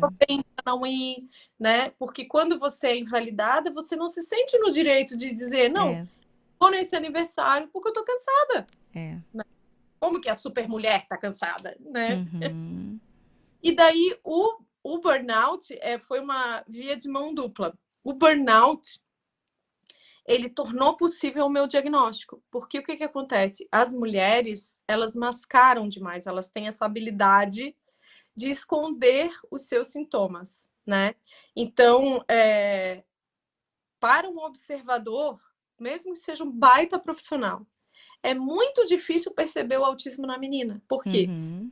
Fazer a estereotipia escondida. Então, eu não vou fazer na tua frente aqui, ó. Uhum. Eu ia fazer aqui, ó entende? Uma coisa bem, uma estereotipia mais clara de que é estereotipia, e ele não ia se importar se estava na frente, né? A gente falando de uma forma geral. Sim. Bem. A né? grosso modo, não, mas para ficar fácil. É, mas é para ficar fácil de, de visualizar, né? Para quem está escutando. Isso. Então, assim, é, essa estereotipia que eu tenho de tirar a pelezinha, eu já tenho desde os meus 20 anos, então tem 25 anos que eu tenho essa estereotipia minha família inteira pega no meu pé disso, eu arranco a pelezinha até sangrar e eu fico duas horas por dia. Quando todo mundo dorme em casa, pronto, agora é minha hora. Daí eu fico lá e eu sei que eu não posso fazer, que eu tô me machucando, mas é uma, o que eu falo, é como uma necessidade fisiológica. Uhum mas ah, tu tá apertada para ir no banheiro. Segura, segura, segura uma hora, não vai dar mais, entende? Uhum. Obrigada. É meio que isso, assim, é uma necessidade fisiológica para mim. E, e assim, é... por exemplo, eu tenho muita dificuldade, eu odeio fazer contato visual. Odeio. Então, é... eu não gosto de ficar, por exemplo, pior coisa, uma consulta médica. Você ficar uma hora de frente para a pessoa, assim, olho no olho, sabe? E não tem. Uma coisa quando tu tá almoçando com alguém, daí tu vai, pega, toma água, nanã, né? Ou mesmo aqui, que eu não preciso olhar para o teu olho exatamente. Sim. Uhum. Sim. Não ter aquela pressão, porque. E a minha mãe, desde pequena, ela dizia que meu contato social, o meu contato visual era ruim. E eu sempre me forçava. Isso é outra coisa que as meninas mascaram, elas forçam o contato visual. Quando eu fico, quando eu vejo que eu tenho que olhar muito tempo para uma pessoa assim que vem perto de mim e, e, fica assim que eu sou obrigada a olhar, chega a me dar um enjoo, chega a me dar um, é um mal-estar, uma uma sensação de me dá uma, uma, não sei se é vergonha, é uma é, é, é, é desconfortável. Uhum. É constrangedor. Constrangedor é, ficar fazendo contato visual assim é constrangedor. Mas eu me obrigo porque eu sei que você, que é uma regra social, Sim. né? Uhum. Então, é, isso é outra coisa que as meninas mascaram. Outra coisa que as meninas mascaram é tipo assim, eu só penso em autismo. Por isso que é tão bom para mim fazer live, podcast. É uma beleza, porque eu é posso seu falar. interesse, posso... seu hiperfoco numa ótima e assim, né, dá uma funcionalidade imensa para ele, Nossa, né? Nossa, lava a alma. Extravasar. Falar tudo que tá na minha cabeça, que tá aí, ó, sabe? Ai, como... Ai, falar de masking, que delícia. Uhum. É a ação da vida, né? Agora, tipo assim, é, se eu tô numa roda de conversa e começam a falar sei lá, da atriz, viu aquele filme, eu não guardo o nome do filme, eu não guardo o nome da atriz, ou de uma pessoa na cidade que se divorciou, eu não sei quem é, eu não uhum. sei que era casado com quem, eu tenho muita dificuldade de, de memória nesse aspecto social, assim. Uhum. É, o mesmo que está acontecendo no mundo, eu sou muito desligada. O meu Insta, eu tenho um Insta pessoal e tenho o Insta do Autistólogos. O meu Insta pessoal, eu nem olho. Eu só quero ver coisa de autismo. Então, às vezes, vou viajar e eu um outro livro para, ai, vou me desligar um pouco. Eu não toco naquele livro, eu acabo indo pro, sabe? É uma coisa muito forte. Então, é, só que quando você está com pessoas que não são do autismo, essa é outra coisa que a gente mascara. A gente você tem se que se moldar. Tu também é. tem diagnóstico? Então, não, de autismo não. não, ah. autismo não mesmo, mas um, eu tive agora recentemente uma psiquiatra e fechou o diagnóstico de TDAH. Então agora eu vou começar um tratamento para TDAH. Finalmente, vamos ver, estou um pouco ansiosa, porque de fato, os tratamentos tradicionais de ah, ansiolítico, antidepressivo e remédio para dormir. Não, eu não me sinto ansio assim, ansiosa normal da vida. Depressiva, não, não me sinto, nunca me senti. Uhum. E não durmo mesmo história da minha vida, eu não durmo. Mas eu tô ótima desse jeito e eu sou assim, né, acelerada. Cuidado, é. isso não, acaba eu jeito. sei, eu sei que sono é super importante, mas eu digo, ah, só me colocar para dormir ou só me dar um antidepressivo não resolve, nunca resolveu. Então eu sempre fiquei também muito desmotivada dos tratamentos psiquiátricos e tal. E, e aquela coisa da gente se deixar, né? Porque eu também tô debruçada estudando isso por conta do Arthur, mas e nem demorou demais para eu identificar em mim. Assim, nossa. É, tô vendo que tu tá se identificando com tudo que eu tô falando. É, não, então, e assim, o meu o, em casa, né, também já laudei meu marido como autistaço, né? Hum. Mas ele, ah, os próprios psiquiatras que que a gente levava o Arthur já identificavam o Roberto já, chamavam ele, pai, senta aqui, te conversar um pouquinho com você.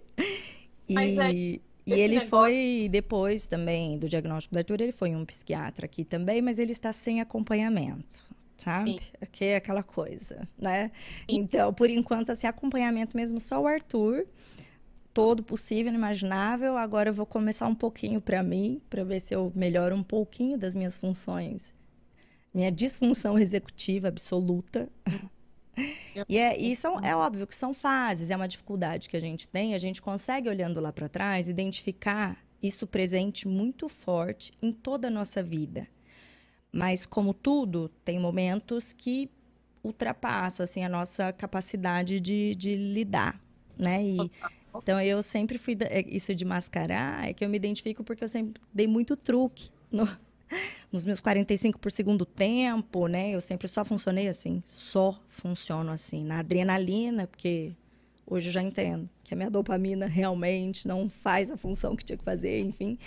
E, mas sempre fui conseguindo ali, né? Até chegar num ponto que não mais. Então, recentemente eu eu falei, né, com a minha família, falei, olha, eu, eu não sei, eu vou ter um, uma síncope, vou ter alguma coisa, vou ter um troço. Só que eu também, eu falo desse jeito, então fica difícil até dos outros acreditarem que eu, tô, que eu falo desse jeito, gente, é, eu tô tendo uma síncope. Essa é a minha síncope. Tô tendo uma síncope, sério. Eu tô, eu tô surtando, juro, por dentro. Não tô gritando aqui, mas por dentro. Eu tô gritando. E eu faço muita piada, Cacá. Muita piada, muita gracinha. Quanto mais uhum. nervosa e tensa eu fico com alguma coisa, mais eu faço gracinha e é, é, válvula de escape, né? E é assim, aquele truque de ir levando, né? Isso, assim, porque eu já querendo fazer diagnóstico em ti, né? Mas se tu avaliar, isso é um déficit na comunicação. Eu, por exemplo, me olhando quando eu tô falando, então às vezes eu acho que eu tô sendo super fofa falando aqui contigo e cada vez eu tô me esforçando mais, porque às vezes eu vou ver sei lá, uma palestra, um, um, uma live que eu fiz, que eu tô achando que eu estou sendo super querida com a pessoa. Depois, quando eu for, vou me ver, eu acho, nossa, fui chata, fui grosseira, sabe? Ou até mesmo eu falando, porque eu, na minha adolescência, eu pensava muito em suicídio, sabe? E numa live, daí eu até fiz um corte sobre isso, porque eu acho que é um tema bem importante de a gente Sim. falar. E, e eu me vendo assim, eu falando, ah, então, na minha adolescência eu pensava muito em suicídio. Então, assim, não saber o jeito de falar. É tipo assim, como se fosse um negócio assim, ah, é a roupa que eu comprei ontem e... na loja, né? Tá e não do tipo, você tá falando de suicídio. tipo... Como tu tá falando, eu tô tendo uma síncope. E tu deve. Só que a gente consegue é. É, comunicar de forma adequada. Então, a gente tem que falar. Ai, eu quando tinha 12 anos, eu pensava muito em suicídio. Isso, o fato de eu não falar desse jeito não quer dizer que não foi super sofrido para mim. Uhum, sim. Essa habilidade social e de comunicação, de interpretar essa forma, um jeito diferente, né? E isso é característica de autismo. Né? E, e, e eu falo que assim, a gente, enquanto mulher mesmo, isso da questão de mascarar, né? A gente sempre, a vida toda, a gente espera que a gente suporte o sapato que machuca, a roupa que aperta, mas, uai, é isso. Ser mulher é sofrer, não é? Aquela assim, sofrer. Você sofre com a depilação, você sofre com o salão, você sofre, você sofre. Coisas é. que, assim, até conversando né, com o meu marido, por exemplo, isso, e ele, enquanto o raciocínio muito, né, aqui, para ele é um absurdo, tão, não faz o menor sentido você se submeter a isso e. Mas é, a sociedade espera isso. Eu não vou de, de, Se meu pé tá doendo, eu não vou de rasteirinha em tal lugar. Vou de salto alto, uma festa. De... Por uhum. quê, né? Ele dizendo. Então, uhum. é, a gente nem percebe o quanto a gente. É isso, não é questão de diagnóstico ou não, mas socialmente, o quanto a gente se reprime, segura o desconforto, ou, ou a dor, ou, né? Uhum. E, e vai sustentando, sustentando, né? Para chegar num ponto que tu nem percebe mais a dor no teu pé. É, você não percebe. Você não percebe. Pouco a dor. E é muito isso. E assim, o quando eu recebi o diagnóstico, eu comecei, começou a vir, assim, a vida inteira passa assim ó, na tua cabeça e tu começa, uh, uh, uh, uh resposta, resposta para tanta coisa, sabe? Então, assim, a gente falou já de diagnóstico precoce, que é importante, mas o diagnóstico tardio é, é muito, muito, né? Porque, assim, é, por exemplo, tem uma história que eu sempre conto que é, eu e as minhas amigas, elas faziam muito bullying comigo, mas é, é, não era maldoso, mas era um tipo de bullying, né? Então elas, sei lá, falavam uma ironia eu e eu caía, né? É, rigidez mental, então, ah, então, ah, tá, vamos naquela festa. Tá, então vamos. Cacá, elas sempre faziam assim, né? Tipo, ai, a Cacá nunca entende. E eu me questionava, né? É, uma vez até ela falou assim: é, Cacá, salta do carro, porque essa ponte aqui tá para cair, e se tiver todo mundo no carro, é capaz da ponte cair. Eu, tá, eu peguei isso aí e delas se mataram de rir. Então era sempre assim, elas sempre me trollavam, assim, né? Mas eram queridas, eram fofas tal.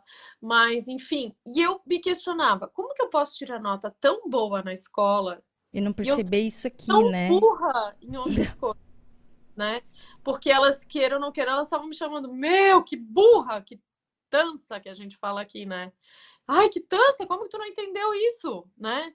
Então, é, você entender que não é uma questão de burra, né? Que Sim. é uma diferença, um cérebro diferente que pensa que tem habilidades muito maravilhosas em algumas coisas e outras coisas ele não é tão bom assim e tá tudo bem, né? uhum. né? Mas você entender o porquê aquilo, sabe?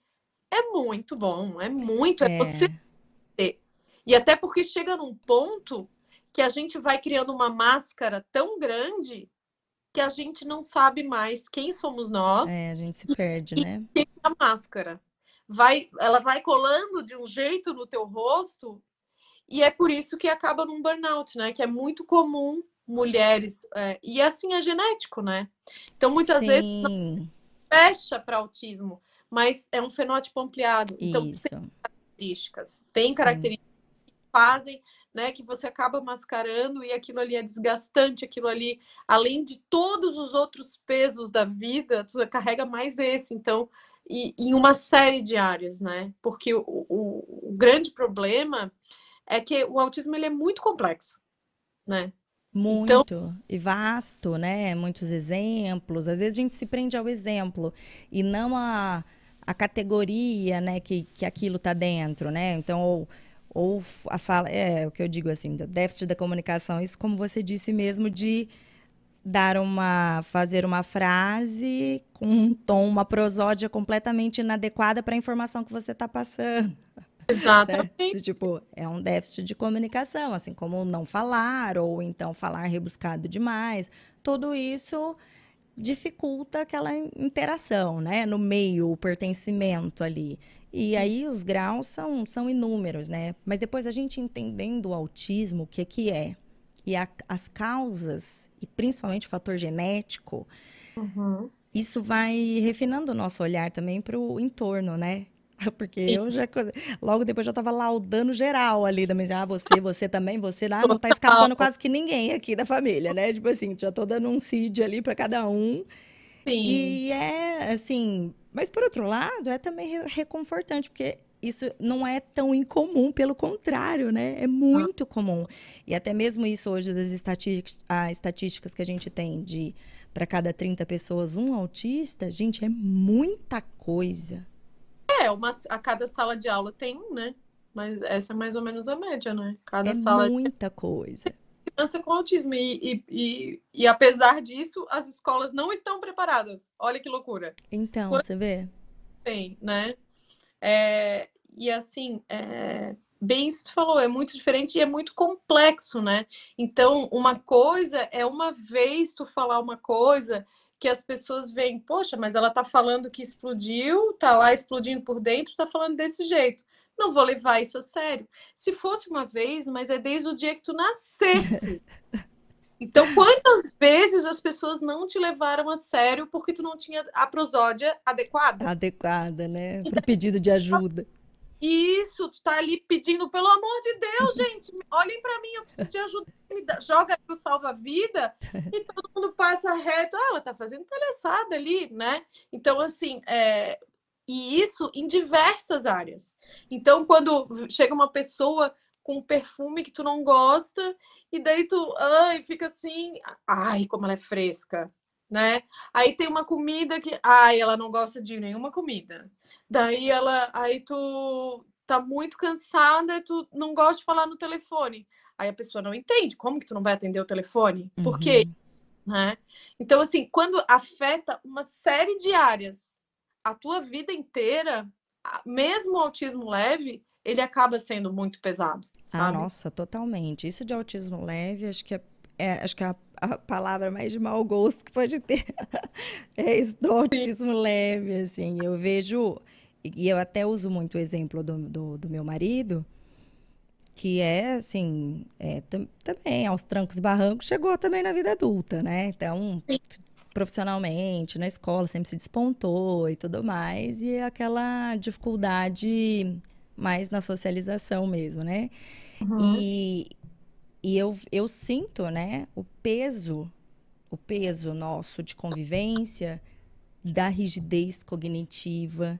Assim, é um negócio que aprisiona, assim, é, é, é enlouquecedor, né? Assim, de, em termos de qualidade de vida. Então, mas é, é coisa que em tese, se você não está dando problema na escola, assim, então você se profissionalizou e você ganha o seu dinheiro, ah, beleza, tipo, o resto é meio que resto. Não importa uhum. se você está, sei lá, por dentro explodindo, se você não mantém relação nenhuma com ninguém, porque você não sustenta, todos Isso. estão se afastando, né? Só sobra assim, o pai, a mãe, o irmão, e olhe lá, né? E se você é infeliz com isso, mas você está indo trabalhar, você paga suas contas, uhum. então tá, tá beleza, né? Assim, ó, eu visualizo, visualizo um exemplo, assim, tipo, a pessoa, ela tem o carro, ela tem a casa, ela tá almoçando, então tá tudo bem com ela. Só que tá com uma dívida no banco, sabe? Absurda. Só que o que que tá externo? O que que tá todo mundo vendo? Que ela tem o carro, que ela tem a casa, que os filhos estão na escola, que ela, que ela vai, sei lá, ser presa amanhã, né? O que tá, o que é aquele, que é interno, porque quando o que, que acontece também, isso é uma grande diferença entre o autismo dos homens e das mulheres. Geralmente, os homens, eles externalizam. Então, eles são é, ou hiperativos, ou têm muito déficit de atenção. Aí eles são, fazem malcriação. É. E o que, que acontece? São antissociais mesmo, assim. Eles falam na lata, não, isso, né, não, isso. não pondera e... Isso incomoda o outro. É. E isso acaba indo buscar o diagnóstico. Agora, Sim. o autismo entre as mulheres, nas mulheres, geralmente são questões internas que ninguém valida. Então, hum. assim, ah, eu não suporto falar no telefone. Ah, eu também não gosto, mas atende aí, é tua obrigação, só que faltava não atender o telefone. Entende? Então, são dificuldades que são internas. E por isso que ele é tão negligenciado, por isso que ele é tão assim, não, isso aí é bobagem, isso aí é frescura, isso aí não tem problema. Porque são que... E o que que acontece? Suicídio, depressão, ansiedade, burnout. Então, assim, não é, é muito sério, é muito sério. Eu lembro quando a, a Maíra me chamou lá para fazer o podcast dela, a primeira vez que ela fez o podcast, e eu estava num hotel, estava com a minha sogra, com toda a família do meu marido, e, e a minha sogra falou: Tu vais falar do teu autismo? Eu falei: Claro. Dela, por que tu vais fazer isso? Né? E eu parei para pensar, meu, mais uma que eu tô, mais uma bandeira aí, eu tô pronta para apanhar. E o engraçado é que ninguém bateu em mim, eu achava que eu ia apanhar muito. Eu ia te perguntar isso. Não, o pessoal validou. Me acolheram demais nas redes sociais, assim, muito legal. Porque eu acho muitas. Cacá, pera só um pouquinho. Ó, Juninho desligou aqui para mim, computador. Peraí, que sumiu aqui para mim. Ah. Não, nem ouvindo e nem vendo. Vamos ver. desligou o computador. Você tá me ouvindo, Cacá? Ah, eu tô. Você ainda tá? Uhum. Eu tô te vendo aqui na TV, aqui do lado, mas eu não tô te ouvindo e, e o computador aqui onde que eu tava Tranquilo. conversando contigo desligou. Então, uns tantinhos para falhas técnicas. Uhum. Mas não tô escutando ela. Tô sem a imagem aqui, sem o áudio. É que ficou muito tempo parada a tela, né? É que eu tô com um notebook aqui na minha frente, eu ah. olhando pro lado, é porque agora eu tô te vendo pela TV aqui Sim. que tá no meu lado. Mas eu tô com o notebook aqui na frente e ele ficou parado bastante tempo aqui a gente conversando e ele desligou aqui sozinho. Eu não sei como que tá o tempo, se, tu, se é para eu acelerar, se é para eu diminuir a história, se é para eu aumentar queria um direcionamento. Isso é uma dificuldade minha de leitura, de tipo. Mirella? É, peraí que tá voltando aqui.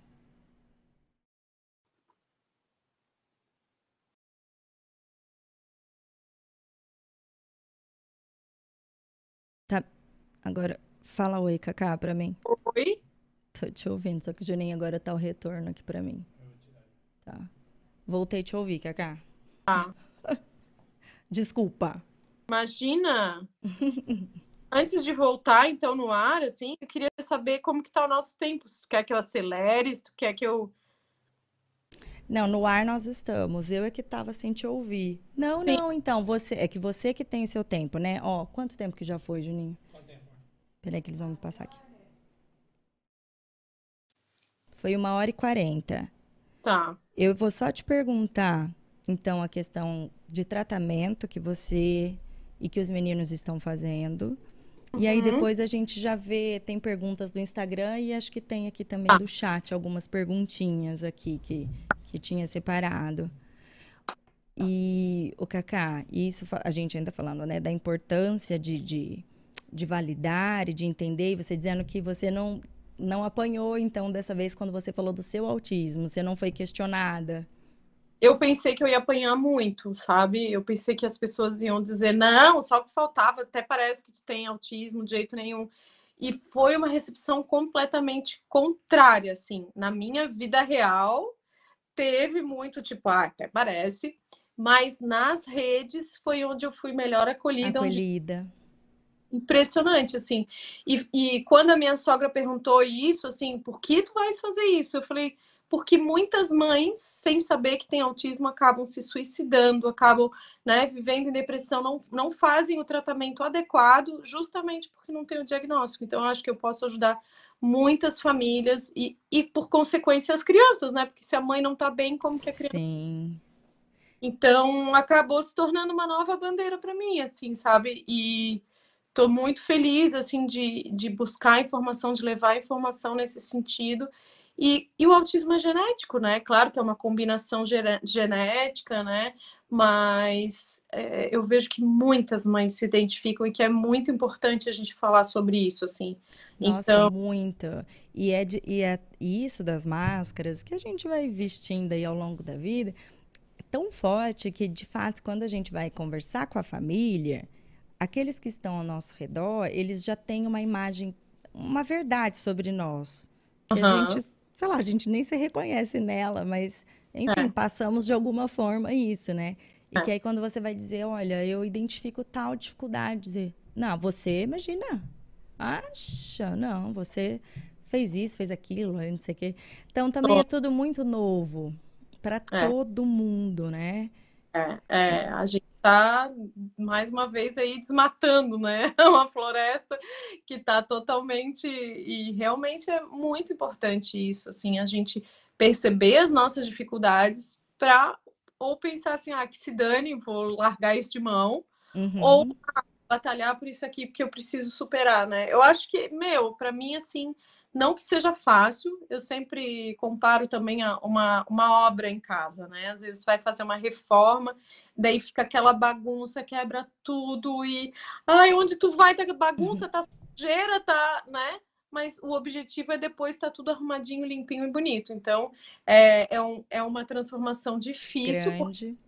Você tem que enfrentar muita coisa, porque a gente volta em muita coisa do passado. Então, né? Ver que eu reconheci o bullying lá, que eu nunca nem tinha me dado conta que aquilo era um tipo era de bullying. também. Né? E, e, e, assim vai, toda a infância, todas as dificuldades que eu ia passando.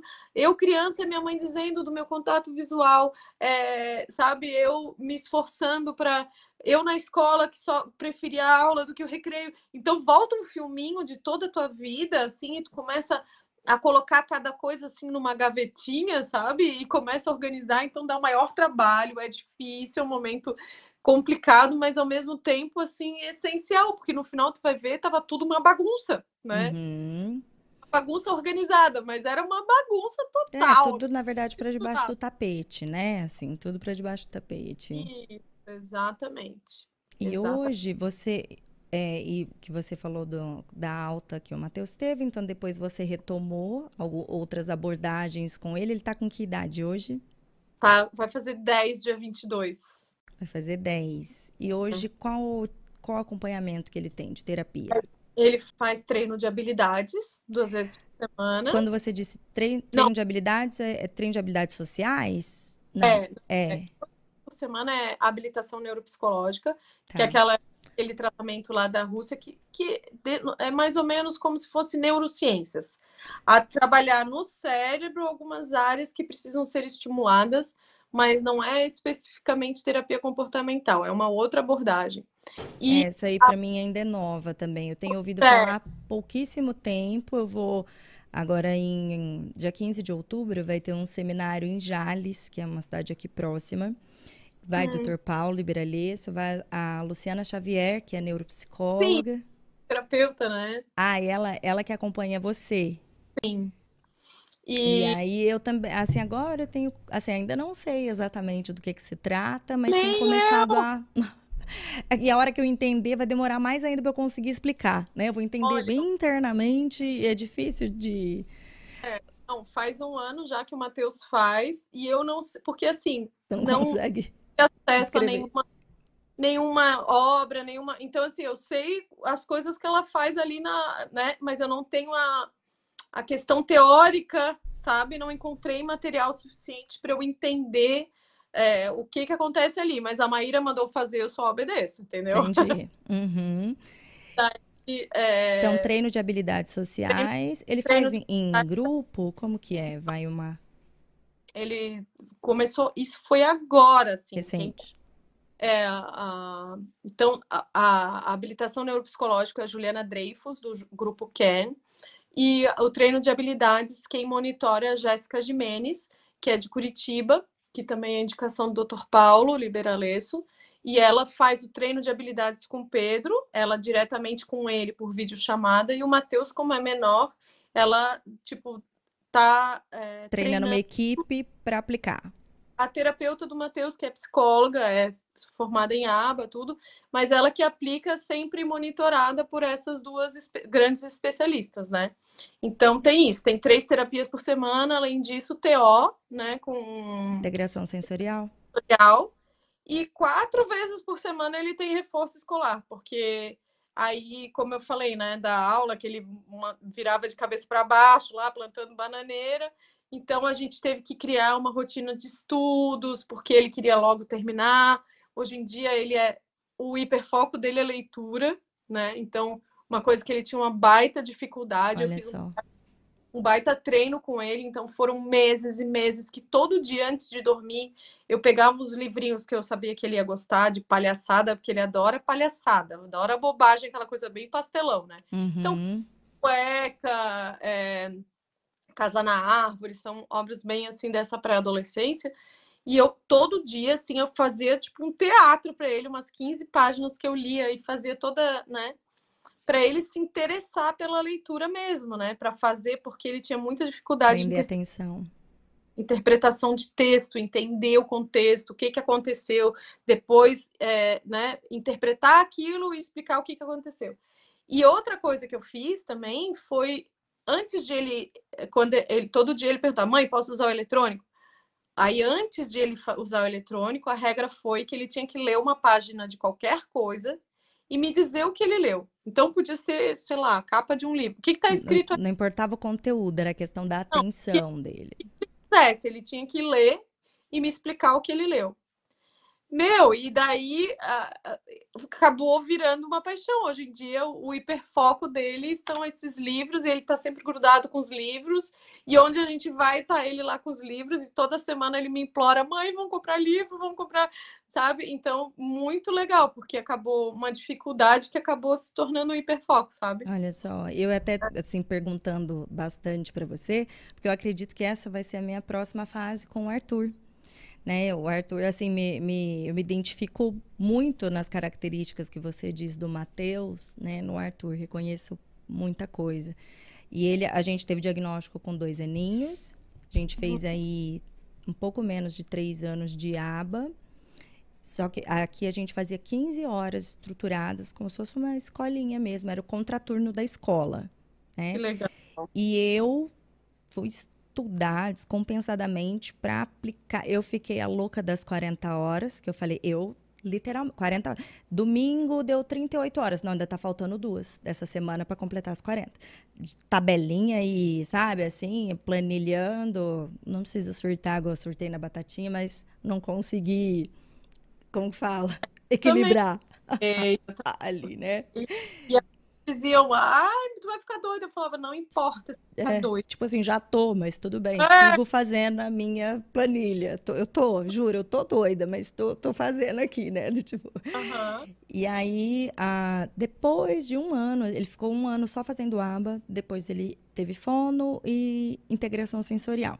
E aí o Arthur já teve alta na fono, teve alta do aba, e a, faz três vezes por semana a integração sensorial, a parte sensorial dele é muito bagunçada, bem severa. É, seletivo alimentar, assim, de cinco aninhos e meio, ele ainda não sabe mastigar adequadamente. Até dias atrás, só na mamadeira, no pastoso, no líquido, assim. Hoje é um... É um desafio, um desafio muito... Opa! Aí, deu, deu uma algum, falhada. Deu um eco, alguma coisa, que para mim veio um eco. E ah. aí, a... só que o Arthur, eu nunca tive um acompanhamento médico com ele. Hum. Porque eu tive, eh, ele foi em três uh, neuropediatras na época, enfim, mas ninguém que eu senti uma segurança, né, para fazer o acompanhamento. Porém, como as terapeutas que eu encontrei foram maravilhosas na minha vida, e ele começou a responder muito rapidamente, então, assim, ficou meio que de lado essa necessidade de um acompanhamento médico, porque fui Sim. meio que me bastando. Do tanto que eu continuava estudando feito uma louca, estimulando feito uma louca, e, né, foi dando certo tal. Mas quando teve alta, eu lembro que eu procurei você, não sei se você vai lembrar disso, mas eu procurei você, que nós conversamos, eu estava muito insegura porque você era a única pessoa que eu já tinha ouvido falar. Hoje eu até já ouvi falar de outras pessoas que eu também não conheço, tá? E eu Uhum. ficava assim, meu Deus, e a cor mais alta, né? Até quando as meninas é, do núcleo onde ele fazia me deram, deram a alta, eu fiquei desesperada, do tipo, como, meu Deus e tal. Mas a- até na época que eu falei com você, você disse, não pare tudo. Eu me arrependo muito, né? Assim, Aham. o autismo persiste e é importante que você tenha alguém acompanhando e tal. Então, assim, ele saiu do núcleo onde ele estava porque aquele formato já não cabia mais ele. Ele, ele já tinha atingido todos aqueles marcos e tal. Então, ele, o Arthur não tem nenhum atraso cognitivo, muito pelo contrário, a gente já identifica algumas facilidades, né, umas habilidades nele, é, a linguagem, a comunicação, ele é super sociável, ele, assim, ele tem dificuldade, a, a rigidez cognitiva dele enlouquecedora e, e a, a parte do transtorno sensorial dele. E então eu continuei vivendo o ABA.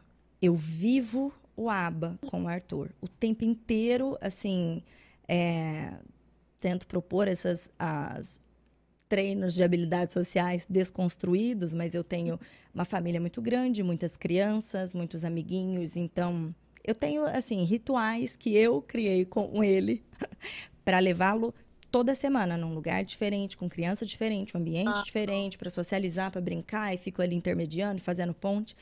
Mas foi me dando aquela coisa de, tipo, ai meu Deus, acho que eu não tô sendo o suficiente, eu preciso de algum médico, alguém capacitado para avaliar, né? Assim, às vezes tá vendo algo, vai ver algo que eu não tô vendo, tô deixando passar, enfim.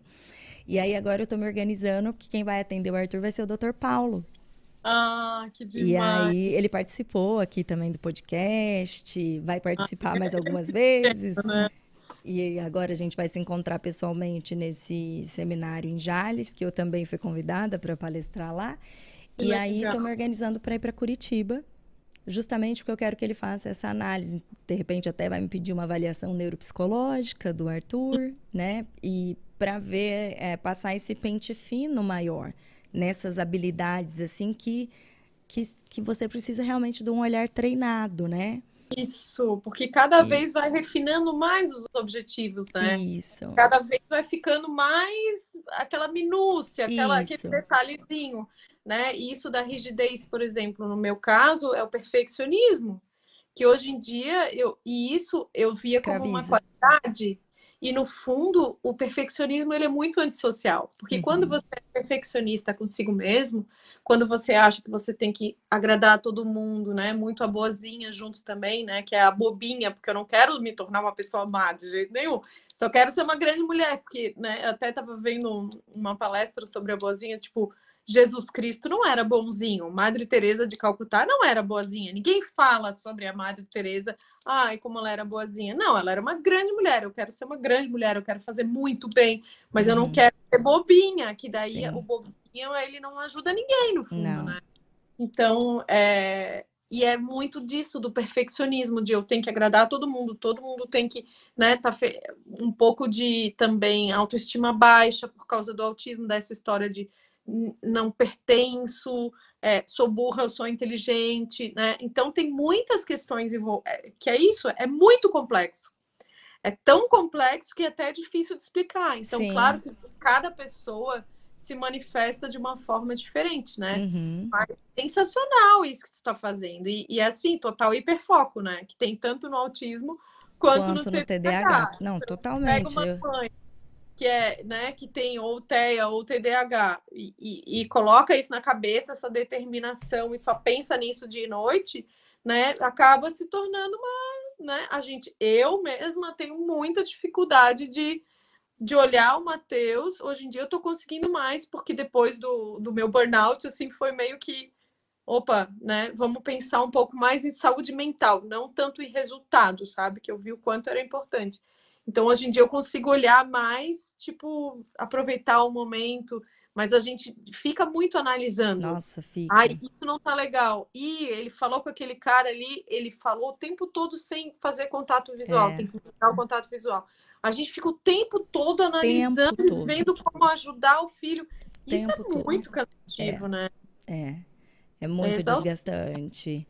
E, Ah. eu, e disso, até mesmo ah, quando surgiu a possibilidade do podcast, né? Que o dono do estúdio me convidou para produzir e tal. Falei, meu Deus, eu estou nas nuvens agora. Porque eu tô falando de um negócio, tá gastando tempo, mas eu quero, tão gostoso. Aí minha mãe falou assim: minha, fi- minha filha, vai descansar, vai fazer suas coisas. Eu, mãe, tá tudo certo. Tipo assim, eu fazendo isso. A parte jurídica não vem me trazer, não, que eu tô fugindo descompensadamente. Mas Aham. autismo, tá, tudo bem, pode trazer. É o Eu hiperfoco, estudo, né? eu falo, né? É, Exato. Então aí eu tô super animada, porque agora, com o Dr. Paulo, né? Vou conseguir alguém para me guiar, me conduzir nesses próximos passos aí com o Arthur, né? E eu ia E a gente perguntar. quer se especializar, né? A gente, gente quer aprender mais e mais e mais para ajudar mais e mais e mais o nosso filho. Então, É. ficar falando sobre isso para a gente é muito recompensador, até porque é o Muito. hiperfoco. Exato. Então, só, só vem isso na cabeça. Daí, ao invés de ficar aquele pensamento em looping, daí vem alguém e bota uma coisinha a mais. Daí o pensamento vai um Isso. pouquinho para frente. E aquilo que tu falaste também que eu achei interessante da seletividade, né? Que é uma coisa que eu super me identifico, porque tem tanta questão que a gente tem que trabalhar com os nossos filhos que a seletividade fica por último. E é uma coisa que a gente é muito criticada, né? Exato, eu também. Eu demorei, assim, na fila de atrasos, porque o Arthur tinha, de fato, muitos atrasos. Na fila de atrasos dele, a Uhum. Sim. comida ficou lá no final. Eu naquela esperança, assim, ah, será que não melhora com o tempo, né? Vai que, né? E Uhum. de não, não conseguir, assim, elegi batalhas. E essa ficou por último. Não. E é muito difícil, muito.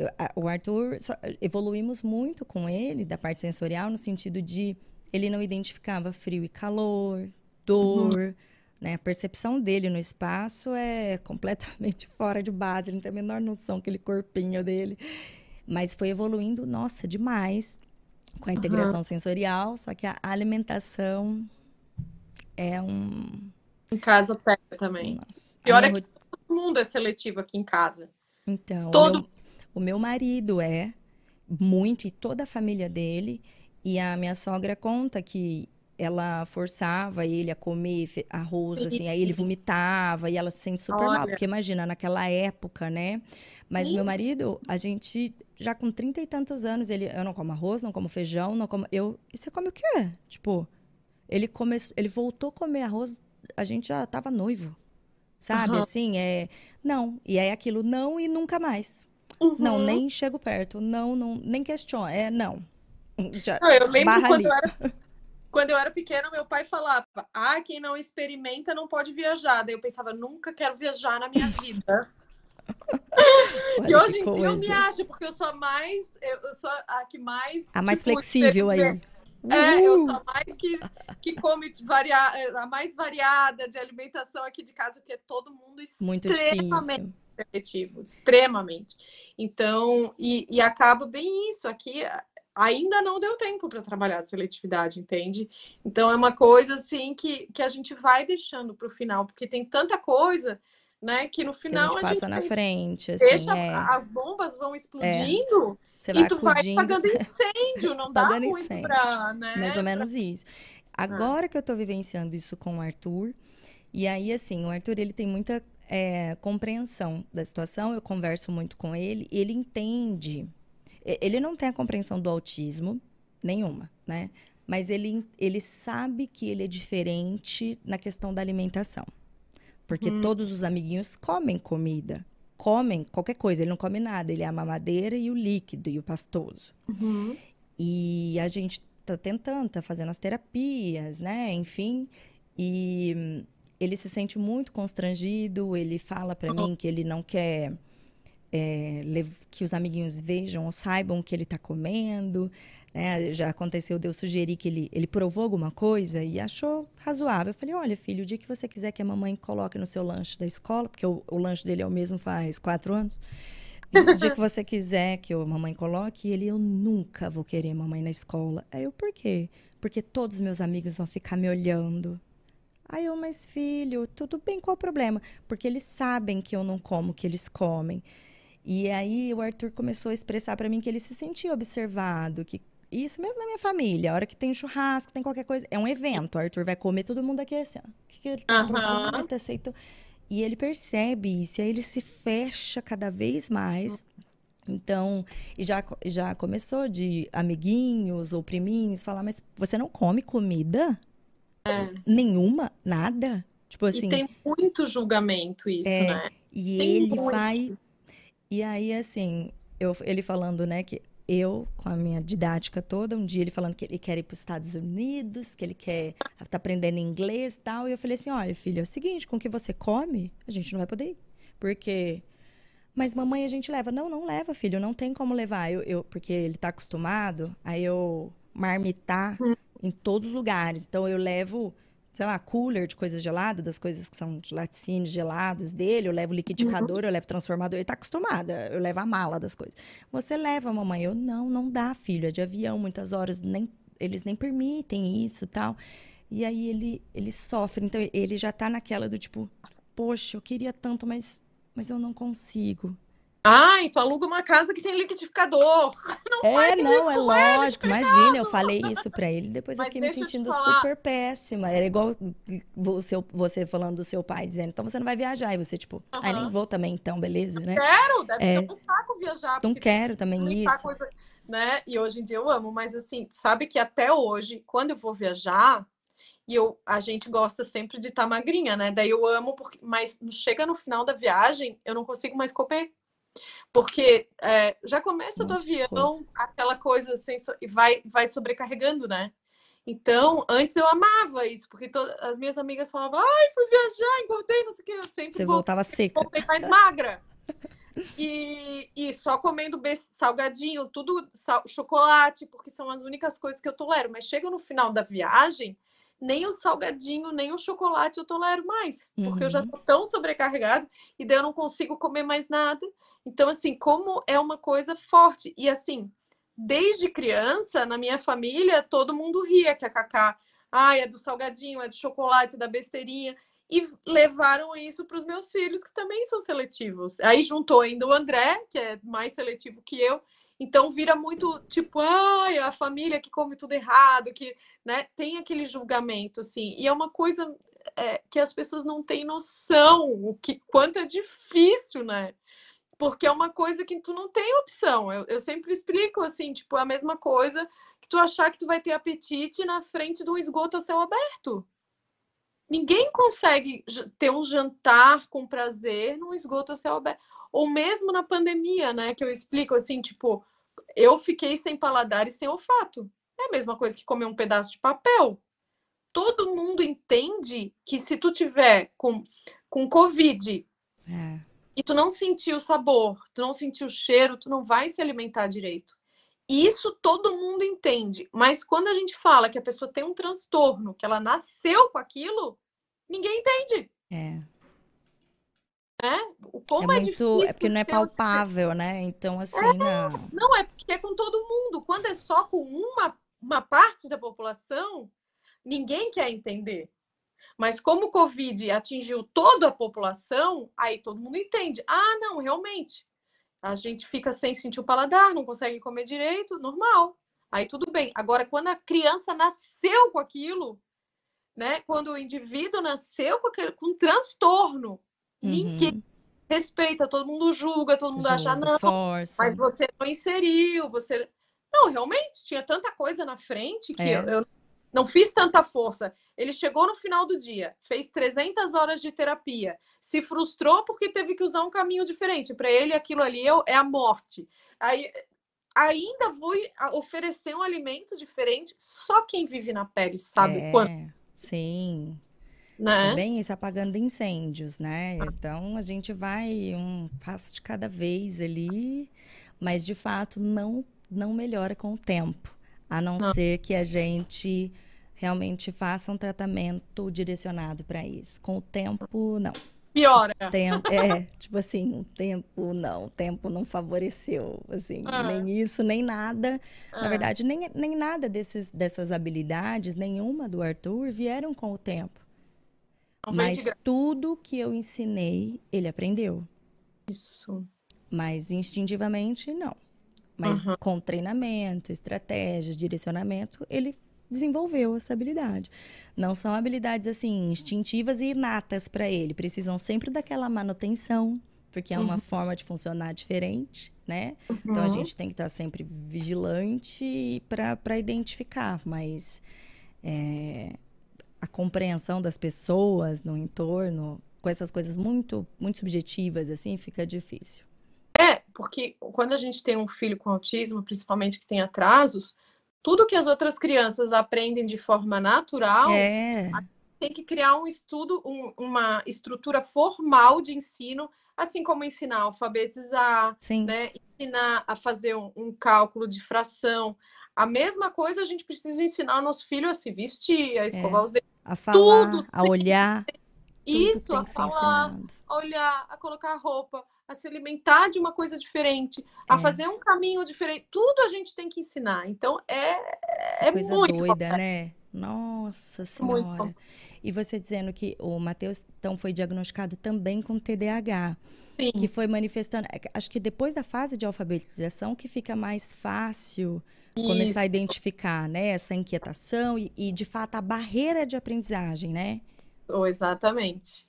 E foi imprescindível, né? Porque daí ele começou a tomar medicação, a primeira medicação não deu certo, né? Ele começou com Ritalina, que é algo que, nossa, tem muito sucesso geralmente, né? Uhum. Mas deu, porque a gente aqui em casa é muito ansioso, né? Se tem uma coisa que nós quatro temos em comum é a ansiedade e, e a questão da seletividade, né? Isso é igual em nós quatro, assim, é todo mundo muito ansioso. Então, a Ritalina deixou ele mais estricnado. Tá. E ele começou a sofrer demais. Então ele, mãe, porque a minha vida? E começou, sabe? Não foi legal para ele. Então, depois de um ano, a gente diminuiu a dose, mudou o horário e não sei o que, não, nada adiantou. Não funcionou. De um ano, daí a gente eh, tirou, né? Que, que daí também veio muito essa, essa minha análise de também pesar tipo, nesse momento que já passou a janela de oportunidade, né? Que ele recuperou atraso, que não sei o que.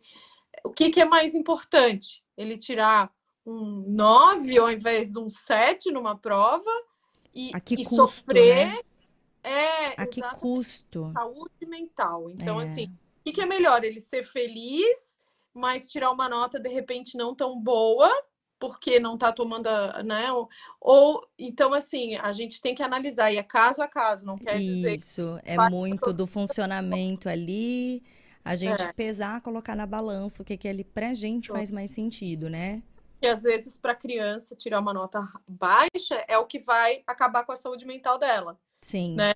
Ou às vezes é, não conseguir aprender é o que vai fazer ela acabar com a autoestima. Então, Sim. assim, a gente tem que pesar o tempo é. todo, né? não tem uma, uma receita de bolo, uma fórmula mágica aí, né? Então. E aí hoje, então, ele tá sem medicamento pro, pro não, TDAH. Toma pro Só TDAH. trocou.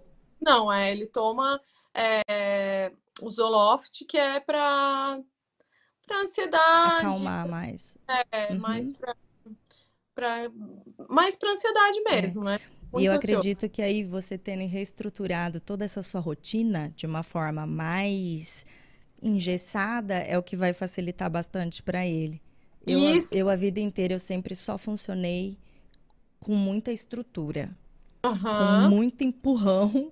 Graças uhum. a Deus eu tive isso a vida inteira, porque se eu não tivesse, acho que nascido na família que eu nasci, eu não sei o que ia ter sido de mim, não.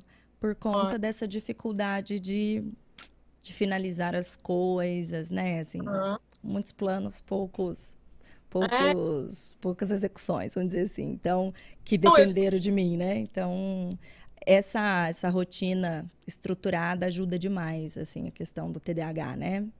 Isso, e assim, ó, no começo, eu estudava com ele, fazia tarefa com ele. E daí ele queria terminar bem rápido para poder jogar, para poder fazer, poder, né? Agora que ele tem a professora, ele sabe que ele tem aquela uma hora ali que ela não vai embora. Então ele ele sabe que ele não, não tem como negociar. Não tem pra onde correr. É, então. É, já se condiciona. Se, se condicionou que tem aquele horário para estudar, que tem aquele horário para fazer tarefa, ele tá caprichando, tá, tá indo que é uma beleza. Então, tô muito feliz, é, sabe? É, apesar a de que não. de como ele tá. Aquela perfeição, porque eu sou, que eu tô falando, tô tentando Do me curar perfeccionista, é, eu só queria tirar 9, 10, e quando eu tirava menos que isso, eu ficava muito frustrado. Então, é, tô tentando aprender a pra quê? Né? Tão mal, tá tudo bem, melhor. A que custo, para quê, exato, é, sem isso. dúvida. E o, o, o Pedro, que hoje está com 15, isso. E aí ele faz também esse acompanhamento de com a neuropsicóloga, é isso também? É, ou não, não? Daí é, é uma terapeuta de treino de habilidades. Treino é. de habilidades uma que faz virtual uma vez por semana. Isso. E... e não faz psicólogo comportamental nem nada. É, nada. Esse é o acompanhamento que ele faz. É. Daí medicamentoso, né? Também tá. para ansiedade, que era para ansiedade e para essa questão aí de tentar conter um pouquinho essa química para funcionar um pouquinho melhor ali, para não sofrer tanto, né? Na, no momento, achar, né? Corra ou morra, uhum. né? E é, lidar um pouquinho melhor com a frustração. Esse treino de habilidades, então, é, já na primeira terapia, no dia seguinte ele chamou um amigo para vir para casa. Agora ele acabou de chegar. Eu, por isso que eu te falei, eu cheguei da rua acabou de chegar de uma viagem que eles fizeram de formatura da escola, passaram dias. Então, assim, coisas que muitas vezes ele se sentia amarrado e só por essa, sabe, uma vez por semana, meu, transformou, sabe? Uma que coisa demais.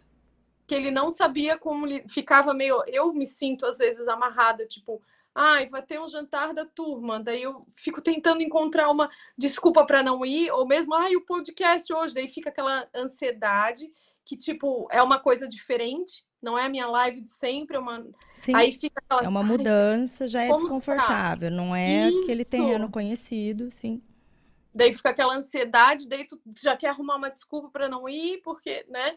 Então, só essa terapia, assim, uma vez por semana já fez uma mudança gigantesca dele. É.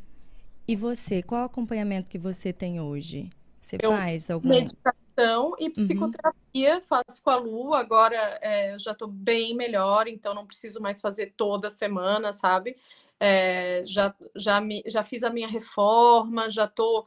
Então, assim, ultimamente nem estou postando, sabe? Só tô, não tô criando conteúdo, que na verdade, só quando eu tô com vontade, porque eu me obrigava todo dia a fazer um reels novo, uhum. a um novo post, não sei o que, eu me cobrava demais, sabe? Então eu chegava num e hoje em dia, então, eu me exijo muito menos. Ai, vai ter um jantar aqui no prédio. Se eu não tô bem, se eu não tô super afim de ir, se não eu não vou. tô.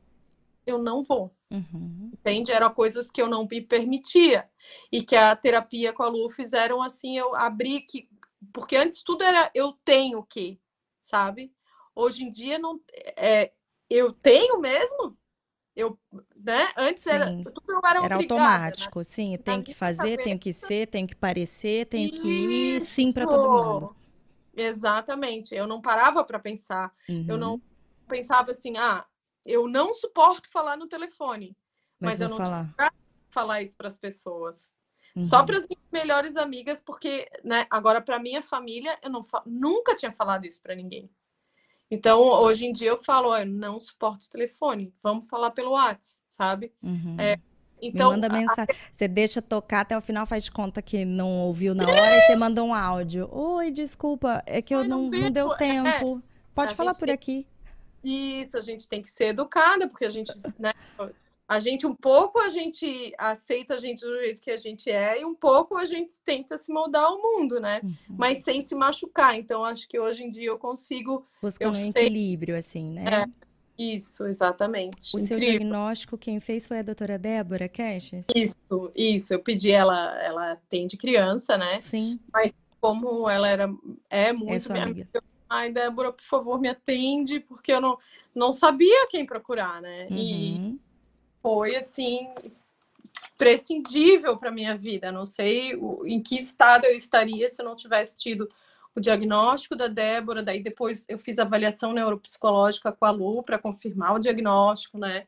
foi super confirmado, assim, totalmente dentro do espectro. Eu até esperava, assim, que eu ia estar em cima da linha, não, eu tava lá, fortão mesmo, sabe? Uhum. E, e todo esse acompanhamento, sabe? Nossa, imprescindível, assim, realmente mudou minha vida. É, ainda estou me recuperando, né? Porque o cérebro descobre lá o caminho de ter crise de pânico, de ter crise de ansiedade, e ele de vez em quando quer fazer aquele caminhozinho de novo. Uhum. Mas é, eu já sei lidar de outra forma, então assim eu já vou respeito, vou sentindo, porque o corpo ele vai te dando. Dando sinais, né?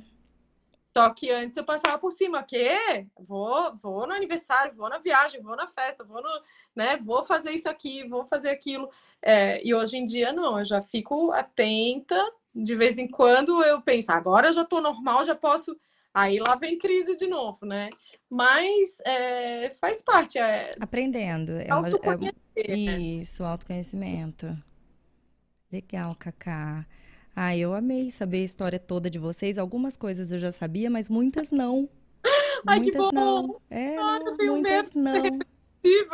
Não, mas a, a, gente acaba sendo, né? Eu aqui também falei algumas coisas do Arthur. Provavelmente o pessoal que está aqui, todo mundo já sabe, são minhas amigas e tal, mas é que sempre um contexto novo, num lugar novo, e são essas experiências mesmo que que a gente vendo assim da parte concreta do outro facilita mais que a gente entenda aquilo assim. Não é linguagem técnica é para leigo é depoimento de vida. E aí que você fica nossa peraí acho que eu me identifico com tal coisa. Nossa né? E que faz a gente refletir de uma forma assim, mais leve. Com certeza. Ah, isso é tudo. Esse pertencimento né? É o Essa pertencimento. E, a, e a, que tu falasse ainda às vezes até uma análise diferente um ponto de vista diferente da mesma situação, porque às vezes a gente contou a história, mas a gente estava vendo de um outro ângulo, Sim. né? E a gente vai mudando de ângulos, né? À medida que, que vai passando, enfim, as experiências vão acontecendo, a gente vai mudando o nosso ponto de vista, né? É isso mesmo. Eu vou colocar aqui agora as perguntas que fizeram lá no Insta. Tá. E aí, depois, se tiver alguma pergunta aqui do eu até fui dando uma olhada aqui no chat, algumas eu dei uma incorporada, mas se me faltou alguma, depois o Juninho vai colocar aqui pra gente. Vamos lá? Você vai por onde? A do Insta, isso, põe do Instagram. Aqui, tá. Ó, a Cacá não vê, né? Eu que vejo aqui. Ó, então, Cacá, a Sheila que tá perguntando. Quais critérios ao visitar e escolher uma clínica ou terapeutas para o meu filho, sabendo que o ideal é a aba? verdade, assim, acho que ela quer saber como reconhecer, né, que, o, que, o, que é um lugar bom. E aí, Cacá? É, é, é, difícil, né? Essa é uma pergunta bem difícil. Mas eu acho que, assim, primeira coisa, eu acho que o terapeuta, ele tem que saber, em primeiro lugar, saber que cabe a ele, porque eu vejo muito terapeuta que, assim, fala, oi, mãe, tudo bem? Né? Aí a criança é como se ela não estivesse ali, né? Sim. Tipo, já começou errado. Tá Uhum. fantasizando a criança ali, né? Uhum. Tá, ela não é a terapeuta da criança, como que ela não tá dando oi pra criança, não tá conquistando a criança, e às vezes ainda bota a culpa na mãe que a criança não tá vindo, e deixa a mãe Uhum. culpada, sendo que ela tem que ensinar essa mãe, né? Eu acho que é muito isso, assim, uma terapeuta que te veja, que te respeite, que te ensine, que te mostre o que tá acontecendo, que que te valide no sentido do que tu traz é importante, porque tem que ter essa troca, né? É... Se tu vê que teu filho gosta de ir na terapia, claro que assim, ó, se em casa a criança só faz o que quer, fica no cantinho dela, isolada, fazendo repetição, chega na clínica, onde a terapeuta vai querer interagir, vai trazer ideias novas, é claro que a Ela criança vai resistir, sim. vai odiar, né? Mas tem que ser essa troca. Então, a, a terapeuta fala, ó, oh, começa a fazer isso em casa, começa a fazer aquilo, começa, né? Se tiver essa troca, aos poucos essa terapeuta no começo ela só vai tentar conquistar essa criança. Sim. Né? Então tu vai sentir que ela tá tendo essa empatia de conquistar, porque a questão central do autismo é a questão social. Sim. Se a terapeuta não tiver essa visão que ela precisa conquistar essa socialização com a criança, já não dá de confiar. Já começou errado, né? É, porque às vezes pode ter um milhão de diplomas, né? Que eu até poderia dizer, pede a, a formação. Certificação. se tem certificação, mas às vezes a, a pessoa ela tem pós-doutorado, mas ela não tem jeito com criança. Uhum. Ela não uhum. sabe conquistar a criança. E ali já ferrou. É. Né? E assim, eu diria para ouvir uma segunda opinião. Então, assim, de vez em quando você pode, mesmo que seja online, mostrar como então você pega um outro terapeuta aba, um outro especialista aba para avaliar essa situação. Uhum. Ó, tá isso, isso, aquilo. O que, que você acha? Né? Então, ouvir uma segunda opinião, porque às vezes a gente fica meio é, ali fechado dentro de uma situação. Acho que quanto mais a gente se cercar de, dessa diversidade mesmo é, de profissionais, de histórias, de, de vivências, é, de situações. Quanto mais a gente é. for, sabe, é, e a, a, mulher tem muito, a mãe tem muito feeling. O né? feeling, né? é isso, de se ouvir, né? A, acompanhar ali sempre, questionar querer saber, ah, foi tudo bem. Não, bem o quê? O que, que foi trabalhado? O que, que é para eu trabalhar também? Isso. Questionar sobre essas avaliações, de quanto, quanto tempo estão tá sendo feitas, né? Qual que é esse Isso. instrumento de avaliação que está sendo aplicado. Pergunte, tire suas dúvidas. Isso. Se não estiver evoluindo, estiver estagnado, uhum. tem que se questionar. Né? É. Porque às vezes pode ser alguma outra comorbidade que aí você ainda não sabe e que aí Isso. agora começou a, a, dar sinais, então talvez precise de ajuda, assim como, por exemplo, TDAH foi Isso. mais para frente, né? Uhum. E, mas ele já estava patinando, então você via que ali já não estava legal e, e, é um alerta. A gente não tem que uhum. ficar empurrando essa situação, porque é, é bem isso. Tá, tá ali com acompanhamento em tese e estagnou, você precisa tentar entender o porquê. É, tem alguma comorbidade associada? Não tem? Descartou tudo? E a terapia? Tá legal? Vamos reavaliar uhum. as estratégias, as formas, enfim. Porque estagnado não é para ficar. Né? É. Não é para ficar não é nenhuma comorbidade, às vezes é uma situação, por exemplo, teve um, um ano em que o Matheus tinha uma professora que ele chorava e ela fazia o que ele queria, que é o inverso de aba, né? Então ele começava a fazer a maior birra e ela ia correndo fazer o que. E a gente, por mais que a gente explicasse, não tinha jeito, aquela professora reforçava. E, meu, ele ficou super estagnado ali o desenvolvimento dele, né? Tudo porque aquela professora não tinha jeito de aplicar a aba. Daí estava no final do ano, eu pensei, ah, troco de escola, não troco. Agora em setembro já está acabando o ano. Então, assim, às vezes não é nem uma comorbidade, mas uma situação, alguma da situação. vida ali que você é... precisa identificar de onde que está vindo. A professora mesmo passava muitas horas com o Matheus. Ela era uma, uma oh. referência muito grande no, na rotina dele. Então, se, se não está ajudando e, na verdade, está atrapalhando, você vai ver os reflexos em todas as outras áreas, né? Exatamente. E o, e o profissional tem que estar atento a isso também, é. né? Então, não pode ser só uma cobrança da mãe. Poxa, mas é. não está incluindo. O terapeuta tem que dizer, pois é, realmente, vamos descobrir pois o que é. não está. O que está tá. acontecendo? Vamos, vamos levantar é. os dados aí, vamos tentar entender e, e recalcular a rota, né? Isso tem que estar tá todo mundo no mesmo time. Se tu vê que a terapeuta não está no teu time, não te dá abertura, não não te dá um tempo para explicar, saber quais os objetivos, o que que aconteceu, o que que evoluiu, o que que não está evoluindo, é porque não é um bom profissional, né? Isso mesmo. Beleza, vamos para a próxima, Juninho.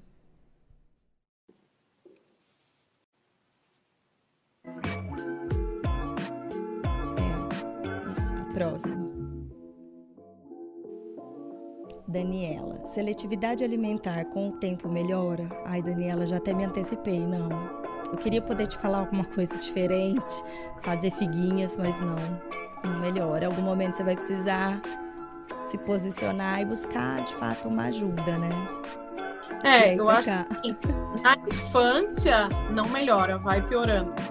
Eu acho que depois pode dar uma melhorada. Eu melhorei sem nenhum tratamento, sem nenhum acompanhamento. Com que idade? Quer dizer assim, com que idade? Quero dados, Cacá. Quando que você melhorou pro... Não, eu quando... meu filho. Sabe que eu, eu demorei super resistir para sair da mamadeira, não, não aceitava nenhum sólido de jeito nenhum. E até que uma tia-avó, que já é falecida, foi me oferecer feijão e até hoje eu como feijão todo dia. Foi uma, um dos alimentos que eu melhor me adequei, assim que é pastoso, né? E assim, é... ao longo da vida, eu fui. Quando parou essa pressão, eu acho que assim, quando eu comecei a morar sozinha, ter minha. Sabe, que eu podia comer o que eu quisesse, daí eu acho que eu comecei a me abrir para experimentar outras coisas. E, e hoje em dia, às vezes, até tenho desejo de uma verdura, mas também não me obrigo muito, não. Mas, uhum. assim, eu acho que eu, eu vejo o Pedro hoje em dia um pouco menos resistente, ele com 15 anos, né? Eu vejo ele um pouquinho menos resistente a ver uma coisa. Não que ele queira experimentar, mas não é. Porque o Matheus foi piorando, piorando, piorando, piorando, entende? Tipo, hoje em dia, a gente só pode pedir comida de uns dois, três restaurantes, que o resto ele não tolera o cheiro do arroz, não tolera, sabe? Tá cada vez pior. E o Pedro, eu tô vendo que ele tá indo numa curva inversa, assim, depois dos 15. Então, acho que um pouquinho pode melhorar. Um pouquinho pode melhorar. É muito lá na frente, é. Tá. Próximo, Juninho.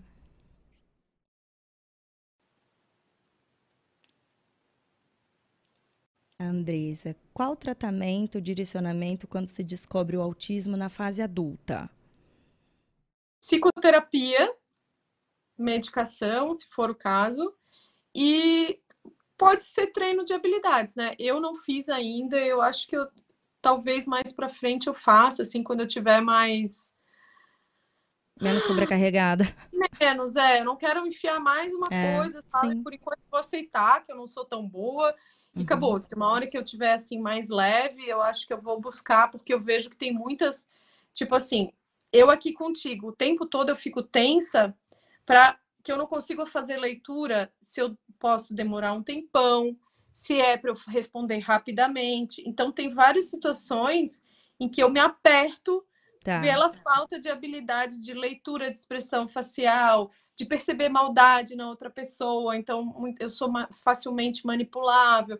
Então tem um monte de questões que eu quero ainda mudar, que eu quero me, me aprimorar nessa questão social, assim, porque não quero mais ser usada, não quero, né? Mas não é uma coisa para agora. Eu acho que o principal incêndio que a gente tem que apagar é a psicoterapia, primeiro para o autoconhecimento, né? Porque a máscara começa a se misturar com a própria personalidade, você não sabe mais quem é você, você não sabe mais o que você gosta, você não sabe mais o que te faz bem, o que te faz mal.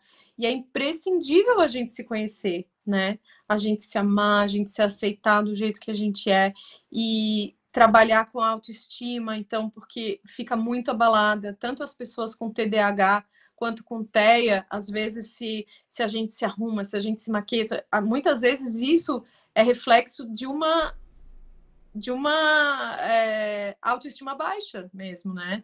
Então, porque você quer ser aceita, você quer ser, então muitas vezes se tu não tiver perfeita, se não tiver, né, cada o, olho pintado, agora tem gente que é, tá bom assim, né? Uhum. E eu exijo ainda demais. Hoje em dia tô conseguindo, sabe, não gravar os vídeos sem estar tá tão maquiada, sem tá... ainda bem que tem os filtros também, né? Né? Vieram assim, para salvar um pouco. É, mas assim, é... então a gente se aceitar que tá, não é perfeito, a gente, umas coisas a gente é boa, outras coisas a gente não é boa, é, o que que eu quero, o que eu não quero, esse autoconhecimento assim é essencial. E tem que ser com alguém que entenda sobre é, autismo. Tem que ser um profissional especializado, né? Que senão. Isso que é o difícil. Então a Lua, é. assim, foi transformadora, porque a vida inteira eu odiei ter a fazer terapia. terapia que tinha que sentar uma hora na frente de uma pessoa e falar sobre o que eu sinto, sendo uhum. que eu nem eu sou, imagina dizer o que eu sinto uhum. em relação a quem eu sou. Então, uhum. né, uma pessoa que te conduza, entenda, né, que o perfeccionismo é uma rigidez, né, vem por causa de uma As rigidez. várias formas de manifestação, né? Isso, que percebe que, que de repente, é... ah, se você se sente assim, que a tua autoconfiança tá baixa porque você não se, não se sente pertencente. Enfim, a pessoa tem aquelas chavezinhas Sim. que vão no caminho e a gente precisa desses caminhos. Então, tem que ser alguém especializado. E, aliás, eu fiquei no pé da Lu para gravar um curso né, sobre autismo em mulheres, porque a gente não tem profissionais que saibam, que entendam sobre isso, né? Então eu falei, Lu, tens que gravar um curso e assim, nem sei se ainda é segredo, mas logo vai ser lançado, né? Eu não ganho nada com esse curso, mas super fiz parte, assim, que eu pedi pelo amor de Deus, Legal. tem que parar a tua vida, porque que é de urgência é, máxima. De urgência máxima.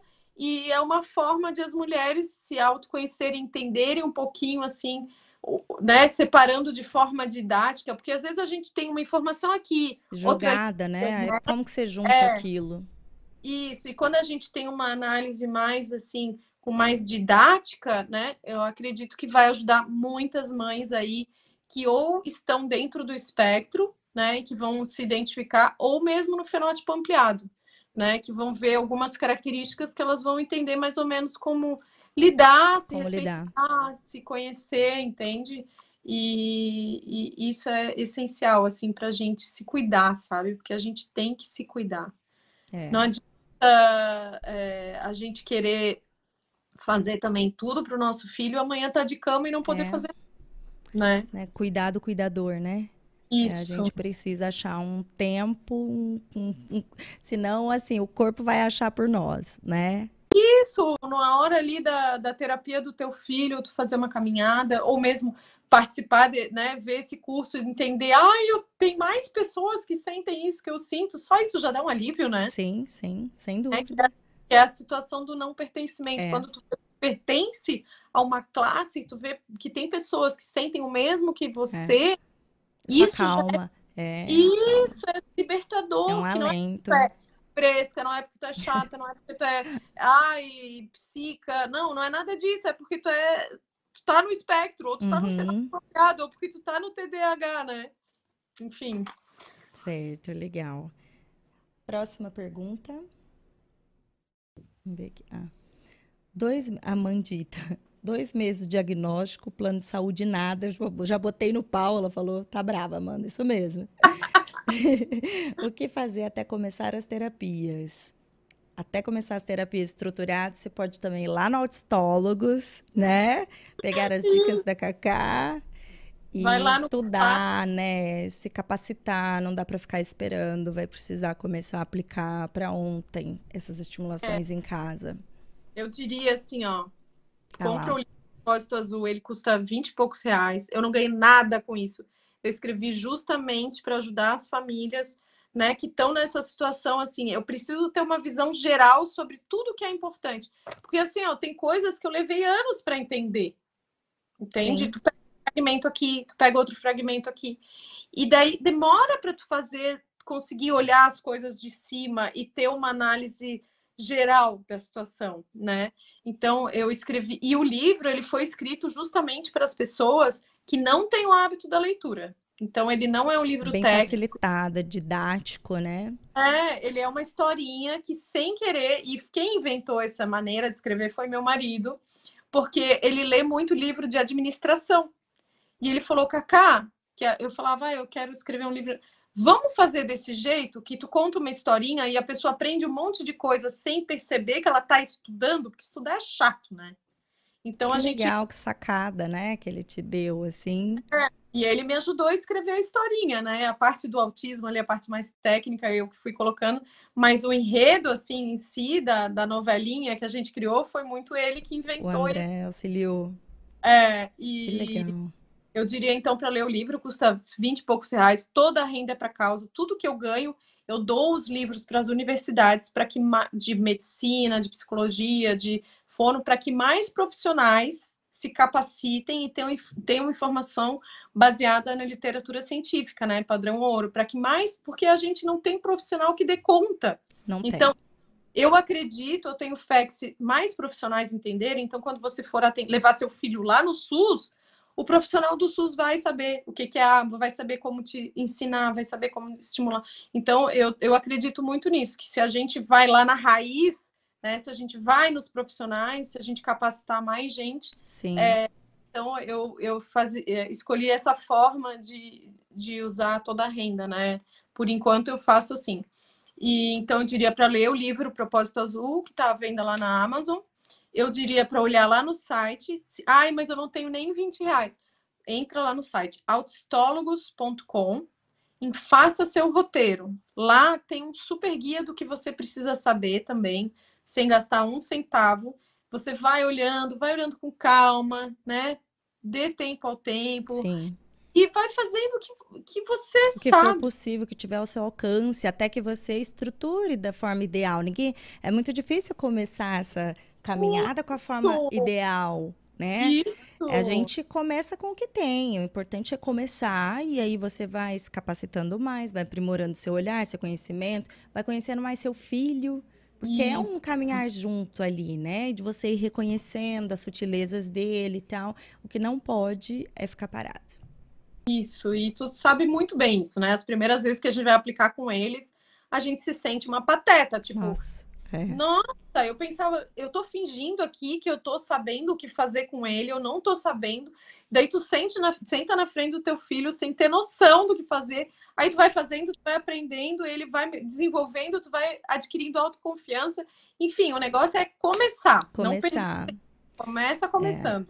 E aproveitar todas as rotinas do dia a dia da criança, da casa, né? Ao Isso. tomar banho, a hora de comer, ao acordar, ao ensinar a escovar os dentes, tentar se trocar sozinho, a dar pequenas tarefinhas da casa, autonomia, né? A autonomia da criança, um treino de contato visual, é, enfim, se valer dos horários que você tiver, da vida que a sua casa tem e transformar isso em estimulação, né? Nossa, isso é importantíssimo, porque a gente vê que realmente muitas mães não têm tempo Sim, tá e aplicar Isso. uma. Mas se você aproveita a hora das refeições para estimular a interação, a hora do banho, a hora da troca da fralda, fazer isso. cadeira, por mais que teu filho não responda no começo, continue Sim, é assim mesmo. E a gente tem Vai. que persistir, mesmo sem nenhum retorno. E persistir, persistir, né? ser o melhor parceiro, você tem que ser o melhor brinquedo do seu filho. É isso Né, o- mesmo. Divertido, mais interessante, né? é, através dessa conexão é que aí é a chave de tudo. É, ali é a chave de tudo. É isso mesmo. Próxima. Quantas tem mais? Não, tudo bem, pode pôr. A próxima a gente vai ver. Ó, ó. Seis. Tá. Tá. Aguenta aí, Cacá? Mais Claro.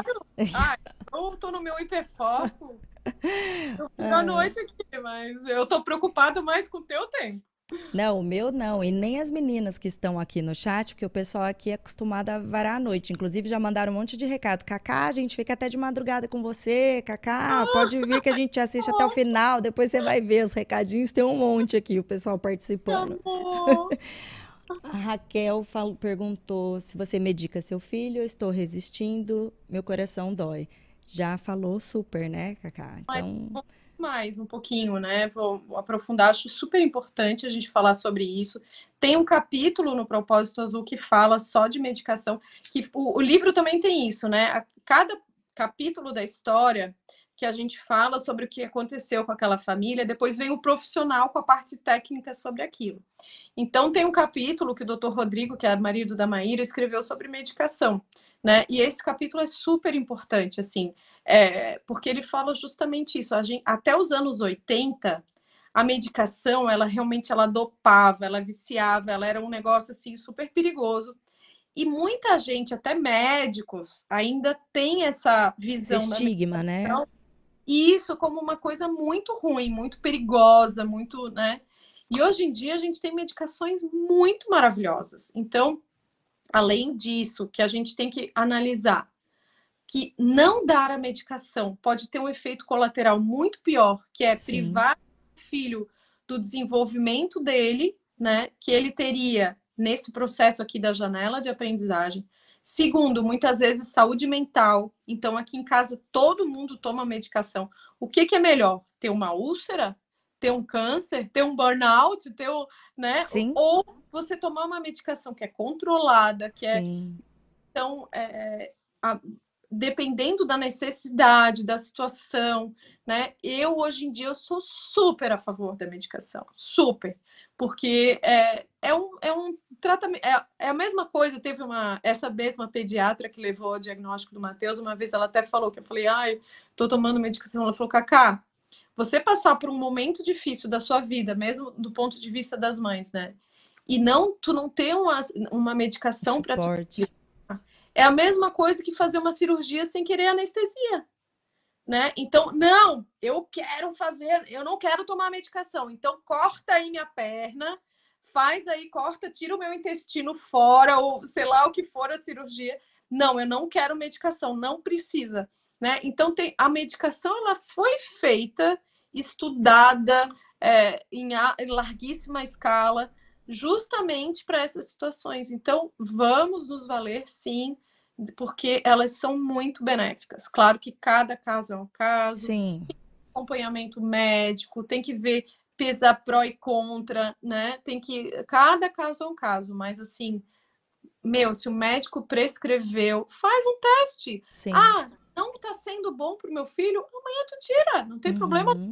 Mas não deixa de, de tentar. E, e assim, tem que tentar por um período não muito curto, porque as medicações elas demoram demoram um para fazer, né, um, ter uma, uma eficácia. E é. hoje, na verdade, acho que os, med os medicamentos que são os mais batidos, né, eles uhum. já têm uma um histórico muito robusto de provas, assim, de estudos, na parte científica mesmo, de, de tudo ruim, de que pode tá. acontecer, já está listado lá, né? Assim, é, são, são medicamentos seguros, não é coisa experimental já foi, já foram reformulando muito, mas os, os mais tradicionais mesmo é, tem uma comprovação aí imensa, né? Então. E uma segurança e não viciam. Então, não tenha vergonha de precisar conversar de medicamento. Também. Não, e de conversar com o médico, falar, tá, mas eu tenho medo de dar essa medicação. Sim. O que, que vai acontecer com o meu filho? Isso tá lá na bula, ah, pode ter, sei lá, convulsão, vamos dizer, né? Mas a chance disso acontecer é mais fácil cair um raio na cabeça da pessoa do que a tal da convulsão. Então, assim, a gente não sabe ler bula de remédio, uhum. né? Que... Uhum. Então, não, não deixa. Questione não tem, o médico, né? Não tenha vergonha de questionar o médico. E mesmo de falar, ai, eu tô com tanto medo que eu tô pensando e não dá. Né? E não deixa de ter essa conversa sincera com o médico né? De que você tá com medo, por que, que você tá com medo, e ele vai te explicando, e né, é, porque é algo realmente é um grande aliado do tratamento, a medicação é um grande aliado. Eu tinha pânico, mas hoje em dia eu sou super a favor. A favor. Que você vivenciou e viu aí na sua casa com todo mundo, né? Os benefícios que, que tiveram, né? De, é, a, a medicação, quando ela é bem recomendada, aplicada, ela muda muda vidas mesmo. É, com certeza. Hum. Próximo.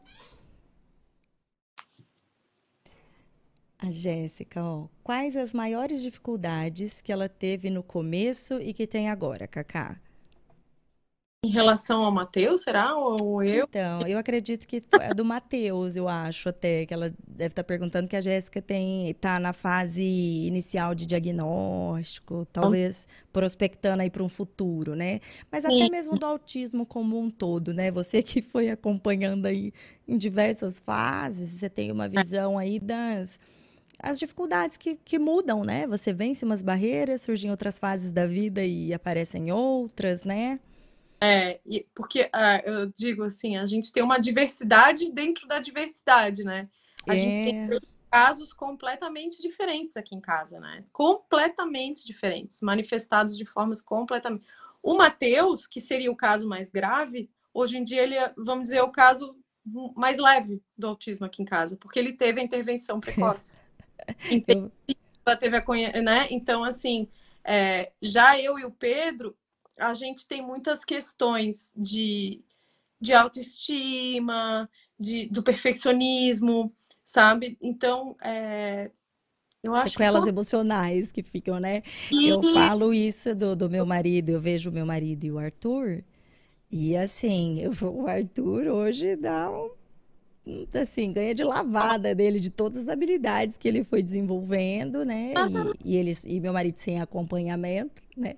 Inclusive, para ele era muito difícil reconhecer todas essas coisas no Arthur, porque na verdade ele se reconhecia, né? Uhum, é bem então, isso. como é que você vai identificar aquele comportamento como um problema se ele faz parte do seu repertório? É diferente autismo, mas eu sou assim, é, né? Eu também sou desse Normal, jeito. É. Né? Mas Não. aí é onde a gente cai na questão do autismo leve, de às vezes minimizar o que significa isso. Porque a sociedade só espera aquela a, a parte do, do, do, status, assim. Então, se você é. se graduou, criou sua vida, se profissionalizou, fim. Mas internamente, né? A que custo? Você chegou lá, mas assim, né? Deixando tudo em frangalhos, assim, ao seu redor suicídio, né, tendo depressão, tendo, né, se sentindo muitas vezes burra, se sentindo, é, enfim, uma série de coisas. Então, eu, com certeza, o momento mais difícil foi o começo. Eu não é. tenho dúvida nenhuma que o começo ele é assim Tipo, é como arrancar tua pele fora, né? É uma coisa que não, não tem, não... É o desconhecido, né, Cacá? O desconhecido, assim, assim, é um buraco que você se enxerga ali não sabe como sair. E tu não saber se teu filho vai falar, se é. não saber se vai interagir, tu não sabe que potencial que ele tem, tu não sabe Sim. onde que ele vai... Quando você tem, tipo assim, o, receber o diagnóstico do Matheus foi o dia mais difícil da minha vida. Receber o diagnóstico do Pedro foi uma alegria. Porque eu tinha uma resposta, eu sabia. É. Ele já estava indo bem na escola, ele já tinha amigos, ele já, sabe, falava, uhum. conversava, um monte de coisa maravilhosa, né? Agora, uhum. o Matheus, pega uma criança que tem um ano e nove meses, tu não tem ideia se ele um dia vai conseguir se vestir sozinho, tu não tem ideia se ele vai conseguir falar, tu não tem ideia se ele vai conseguir nada, né? Então, com certeza, esse início, assim, não tem comparação. É, é a fase mais, mais difícil. difícil. Depois a gente vai é, é, ressignificando as coisas, né? A gente vai é, colocando, revendo a vida de uma outra forma. E eu acho Outros isso... valores, né? É, prioridade, o que, que realmente é prioridade, o que não é. Não, é um renascimento. É, é a gente amadurece. A gente renasce, que muda tudo. É, a gente vê o, o mundo de uma outra forma completamente diferente. Então, é, com certeza o mais difícil é esse começo, não tem dúvida nenhuma, né? E fora que assim, eu me sentia que eu estava entrando num universo diferente. Pessoas diferentes que eu não convivia, profissionais diferentes que eu nem sabia que existiam. falar. Uhum. Linguagem, total, vários termos, ecolalia, estereotipia, uhum. é, TO, é. AT, é. AVD, psicólogo. Uhum psicopedagoga. Meu Deus, o que, que é tudo isso, esse mundo que eu nem sabia que existia? Então, é, aí cada caso é um caso, daí tu não sabe o leve, o grave, mas o meu filho é o quê? É leve, é grave, é, é severo, é, o que, que a gente espera dele? Então é um, é um mundo assim, ó, um universo que se abre um buraco negro, assim, que é enlouquecedor. Depois a gente vai aprendendo a pisar aqui e ali, a gente vai entendendo sobre autismo, vai percebendo o desenvolvimento do nosso filho, vai vendo as respostas à medida que a gente vai aprendendo a estimular, e daí uhum. não que vai ficando mais fácil, porque eu acho que continua difícil, mas eu acho que é menos aterrorizador, né? Do que esse inicinho, né? Certo. Próximo, Juninho. A Elaine, um beijo, Elaine. Deixa eu ver aqui. Como identificar se o tratamento está sendo feito da forma correta? Cacá já até adiantou. Vocês são maravilhosas. Ai, um beijo, Elaine. Lindo. Tem dias que o desânimo bate aí também. O que, que vocês fazem? Totalmente. E eu vou te falar sorrindo, super. Uhum. Tem dia que você vai surtar e sim, uhum. é difícil. não sei se eu vou conseguir te convencer, Elaine, mas com certeza. Com certeza. Agora, assim, a resposta, né, do que, que vocês fazem, acho que é muito... É importante buscar uma ajuda profissional, sim, para ah. nos ajudar aí, independente de questão de diagnóstico ou não. É, é puxado, né? É puxado. Então, ainda que, como você falou da médica dizendo, né, você passar por uma, essa etapa da vida sem que seja um acompanhamento, assim, um suporte de medicamento, né? E aí você fica ali sentindo na carne o tempo todo. Então, baixar um pouco a guarda e pedir ajuda. É, e às vezes a gente não tem para quem pedir ajuda, né? Porque às vezes as pessoas nem estão vendo problema nenhum. Que às vezes a gente tá tão dedicado ao nosso filho que todo mundo pensa, ah, mas ele tá tão bem. Porque eu não dormi, porque eu fiquei a noite inteira estudando, porque eu tô correndo para lá e pra cá, porque eu estimulo ele o tempo todo, né? Uhum. Então parece que tudo cai do céu e as pessoas só veem o resultado e não veem tudo aquilo que a gente faz e não percebem. Às vezes a gente não tem para quem pedir ajuda, né? Então eu acho que a primeira coisa mesmo é, se validar. Por mais que ninguém te valide, perceba, hoje eu não estou bem, hoje eu não tenho força, eu vou ficar assistindo Netflix. Amanhã eu vou acordar e vou ter força. Se eu não tiver, eu vou, vou fazer o que eu consigo fazer, o resto eu deixo nas mãos de Deus, né? Eu acho que a gente sempre tem que balancear isso. Tipo, claro, é uma corrida contra o tempo, é sim, sim, com certeza. Mas a gente também tem um limite. Eu acho que a gente também tem que se respeitar um pouco, assim, sabe? Mães tipo, por... possíveis, né? Mães mais... possíveis. Isso, por mais que todo mundo nem reconheça, nem perceba o quanto que a tua vida é difícil, o quanto que, né, tudo que tu tem que fazer, porque as pessoas só veem o resultado, elas não veem é. o quanto tivesse que batalhar para o teu filho ter conquistado aquilo. Então eles acham, não, teu filho não tem essa dificuldade, olha aí, ele tá fazendo, mas elas não têm ideia porque elas não, não entendem o que é o autismo. Que uhum. a gente tem que, cada coisa é uma batalha tão gigantesca que é como, é, tanto que eles comparam a um ex-combatente de guerra, né?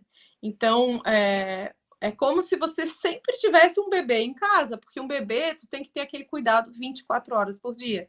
Então, ele acorda, daí tu tem que alimentar, tu tem que trocar fralda, tu tem que levar... Quando o teu filho cresce, ele tem autismo e, e não, não tem essa autonomia, essa independência, você tem que ensinar ele a falar. Você... É, então, mesmo estado de alerta, né? Fralda mas você está o tempo todo ali se doando, se entregando e participando e estimulando.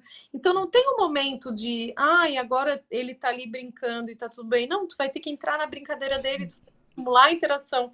Tu vai... Então, assim, é um estado o tempo todo e, e é enlouquecedor. Então, é. coisa, entende que o que tu está vivendo é realmente muito difícil. E por mais que ninguém dê valor, porque mais que ninguém te enxergue, sabe?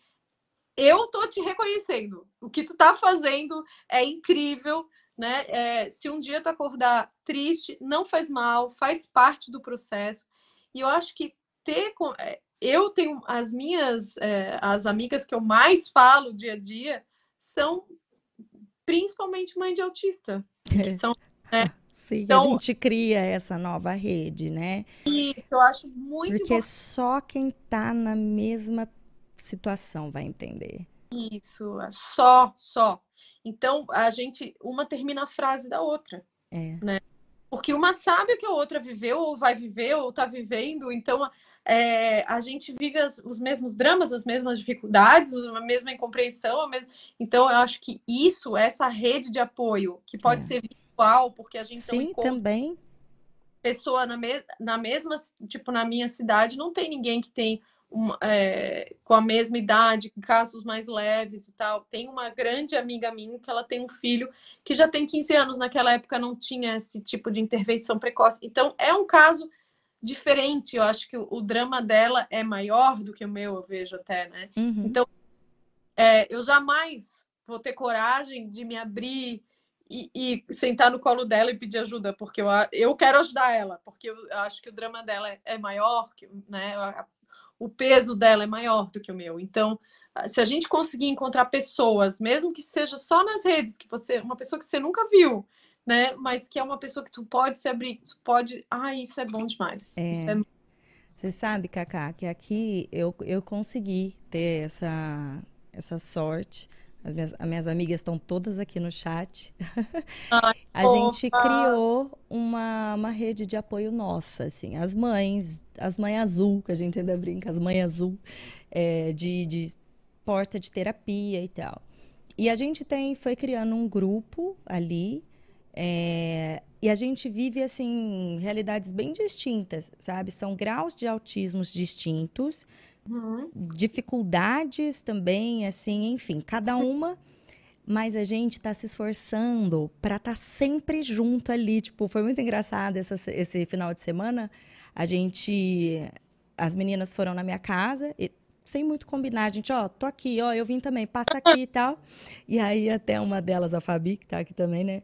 É, falando assim, ó, eu tô levando então o meu, o meu grau 3 para ficar um pouquinho com o grau 1 de vocês. Então, chega mais, traz aí que a gente, né, é, tipo... Mas eu, eu acho e, que não é nem Nossa, grau. mas foi tão assim... Isso, assim, um exemplo que eu tô dando desse final de semana, mas a gente tem tentado fazer isso sempre. É, não importa, a gente coloca... É, a gente coloca as crianças junto. Sabe? Pode falar. É, eu acho que não é nem assim, mas aba, intervenção precoce. Então, todo mundo fala mais ou menos a mesma Isso, exato. E outra, Mas- se uma, alguma criança tiver uma crise, se a mãe nos, a gente sabe como é, a gente consegue acolher melhor, tipo, você precisar sair correndo, você precisa, você não precisa nem explicar, só pega as suas coisas e vai, a gente sabe, a gente entende, né? Então, Eu, em 2014, é louca Não. da entende? eu era total.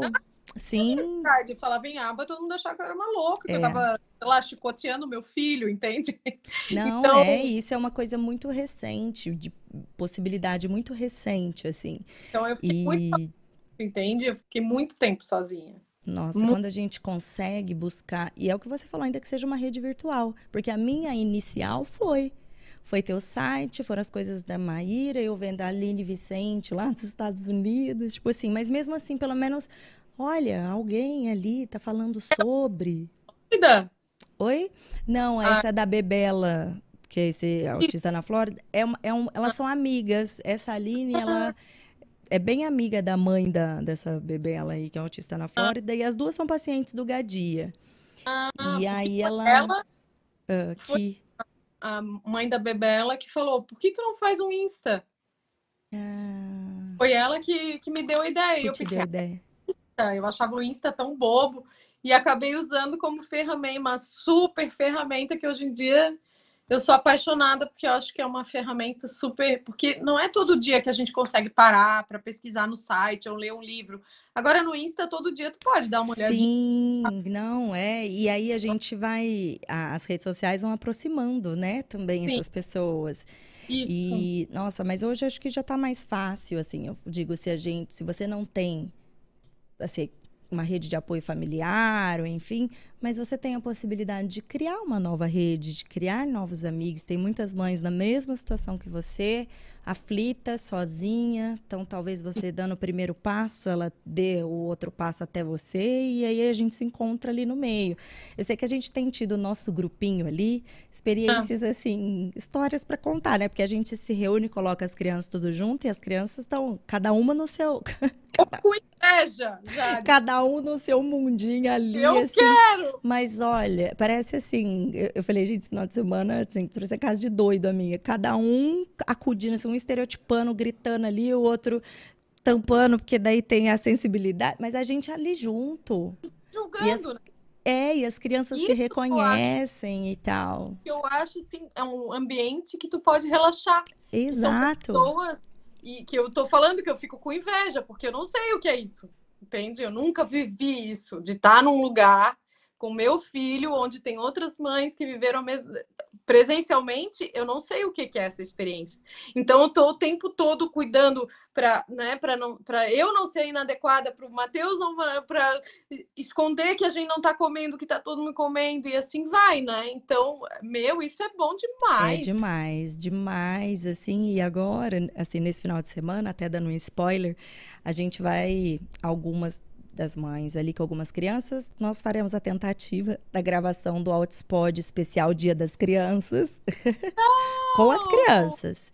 E Uau! cada uma com as suas dificuldades, e a gente, enfim, meio que fator surpresa, mas até, assim, as mães estavam é, angustiadas, principalmente as minhas amigas que as crianças não são verbais, né? E nossa, e aí como vai ser? Eu falei, vai ser como tiver que ser. É isso, é assim, nós vamos estar ali junto e é isso, não tem o que dar errado. Eu falei, errado é o quê? Errado é, é chorar, é querer sair, é, que- é ter uma crise. Não, isso aí é a vida. Mas É a gente vai estar ali junto. Né? A gente É um- vai estar ali junto, né? E, e assim, tentando, né? Assim, não, não são todas que se sentem à vontade para isso, porque é aquilo. Foi o que eu ainda falei. Falei, olha, ninguém tem que se sentir obrigado. Não quero que, tipo assim, ai meu Deus, porque a Mirella pediu. Não. Se você achar que é uma experiência legal para sua criança, vamos tentar junto. E aí, algumas delas já do tipo, Mi, pra mim, sem chance. Claro, beleza. Ó, vamos, eu quero tentar. Ó, pra mim, então é mais fácil. E assim, vamos, vamos tentando, né? Vamos misturar essa meninada toda e essas famílias. que vê o filho que já fez aquilo e que dá uma ideia. Então, essa troca é tudo, É. né? é um ambiente seguro no sentido de que ninguém vai te julgar, porque Não todo vai. mundo em algum momento já viveu aquilo. Exato. E Ou é um ambiente de amor. É só o que a gente tem ali. Amor. Ah. Amor por as famílias, amor por essas crianças e assim. Sim. Então vai ser uma coisa legal. Porque o nosso maior problema é o julgamento, de as É. pessoas acharem que, que a gente não sabe educar, que a gente não sei o quê, que a gente não, né, não, não sabe dar limite. Que, né, o tempo todo a gente é julgada. Então, quando tu tá num ambiente em que tu tá segura, que não vão te julgar, que vão entender que é o autismo ali, que não é uma mãe incompetente, Sim, pelo contrário, uma mãe que está se dedicando dia e noite, né, pro, pro melhor daquela criança, meu, isso é, é. tudo. de- Pra gente aqui tem sido assim transformador. Eu fa eu não não represento muitas pessoas mesmo aí no mundo, vamos dizer, porque eu além de ter tido um diagnóstico assim rápido do Arthur e eu tive acesso a tratamentos adequados desde sempre, eu pude proporcionar isso para ele, isso eu não represento infelizmente quase que ninguém. Eu tive acolhimento na escola muito. Eu tive acolhimento da família, eu fiz novos amigos, aí eu tenho as mães azuis tudo doida e sequelada e que a gente assim tá super unida. E aí tem uma delas que fala pra mim: "Ai, Mirella, não é todo mundo que é assim alecrim dourado igual você". Ai, caiu aqui. Mas é, eu tenho um pouco da minha experiência alecrim dourado, mas sem querer romantizar as coisas, mas uma visão positiva um pouco. É, oti- sou otimista. Eu também sempre me fui meio poliana, assim, né? Uhum. Mas eu fui descobrir que a minha poliana era um pouco de masking, tá? Mas, mas eu sou Uhum. muito otimista, mas ao mesmo tempo eu sou meio que cobaia. Eu me sinto muito cobaia. É, Tipo, mas tudo aconteceu comigo. A escola, exato. a aba que todo mundo brigou comigo. É, ah, saiu do espectro e todo mundo não aceita. Daí tá volta pro espectro, daí tá o outro no espectro. Tipo, burnout, crise de Uhum. pânico. Eu me sinto, às vezes, uma cobaia que, tipo, tem que viver um monte de coisa pra, pra mostrar, sabe? É, eu acho- total. Seu papel, né? Sim. se tu não tivesse, talvez, a tua história é, desse jeito, talvez tu não tivesse, tu não pudesse abrir esse canal e estar tão bem para trazer outras pessoas, levar informação. Eu acho que cada um tem o seu papel É. ali, que o departamento lá de autismo do self sabe perfeitamente. é. Boa. O departamento do autismo no céu. Gostei, Cacá. Tem mais aí, Janinho? Caiu meu brinco aqui, ó. Andressa, é, caiu aqui. Ecolalia tardia. Repete muitas falas do desenho, mesmo sem assistir e lembra de tudo. Quer falar, Cacá? É, uma dica é dar um contexto para isso ou entrar na. Então, assim, tá brincando, a criança tá lá no, sei lá, adora o, o Buzz e daí fala o infinito e além, do nada, tá lá no meio do almoço. Ai, filho, vamos brincar de Buzz ao infinito e além, né? Tu pode ou dar um contexto porque ele tá falando, ou você pode redirecionar. Não, filho, agora a gente está estudando, depois a gente brinca de Buzz. O que a gente não pode fazer é deixar ele falar sem contexto nenhum, né? Então a gente tem que ou dar um contexto porque ele está falando, entrar naquela brincadeira para dar um sentido porque ele está falando, Uhum. ou redirecionar e mostrar, não, filho, agora a gente está estudando, depois a gente vai brincar. Então nunca deixar a criança falando sozinha ou, né? Ou a gente Ignorar. falar e eles não não não prestarem atenção, né? O que eu sempre digo assim, é, filho, tá na... vamos tomar banho e a criança ignora e você não vai fazer cumprir nem pede. É, sim.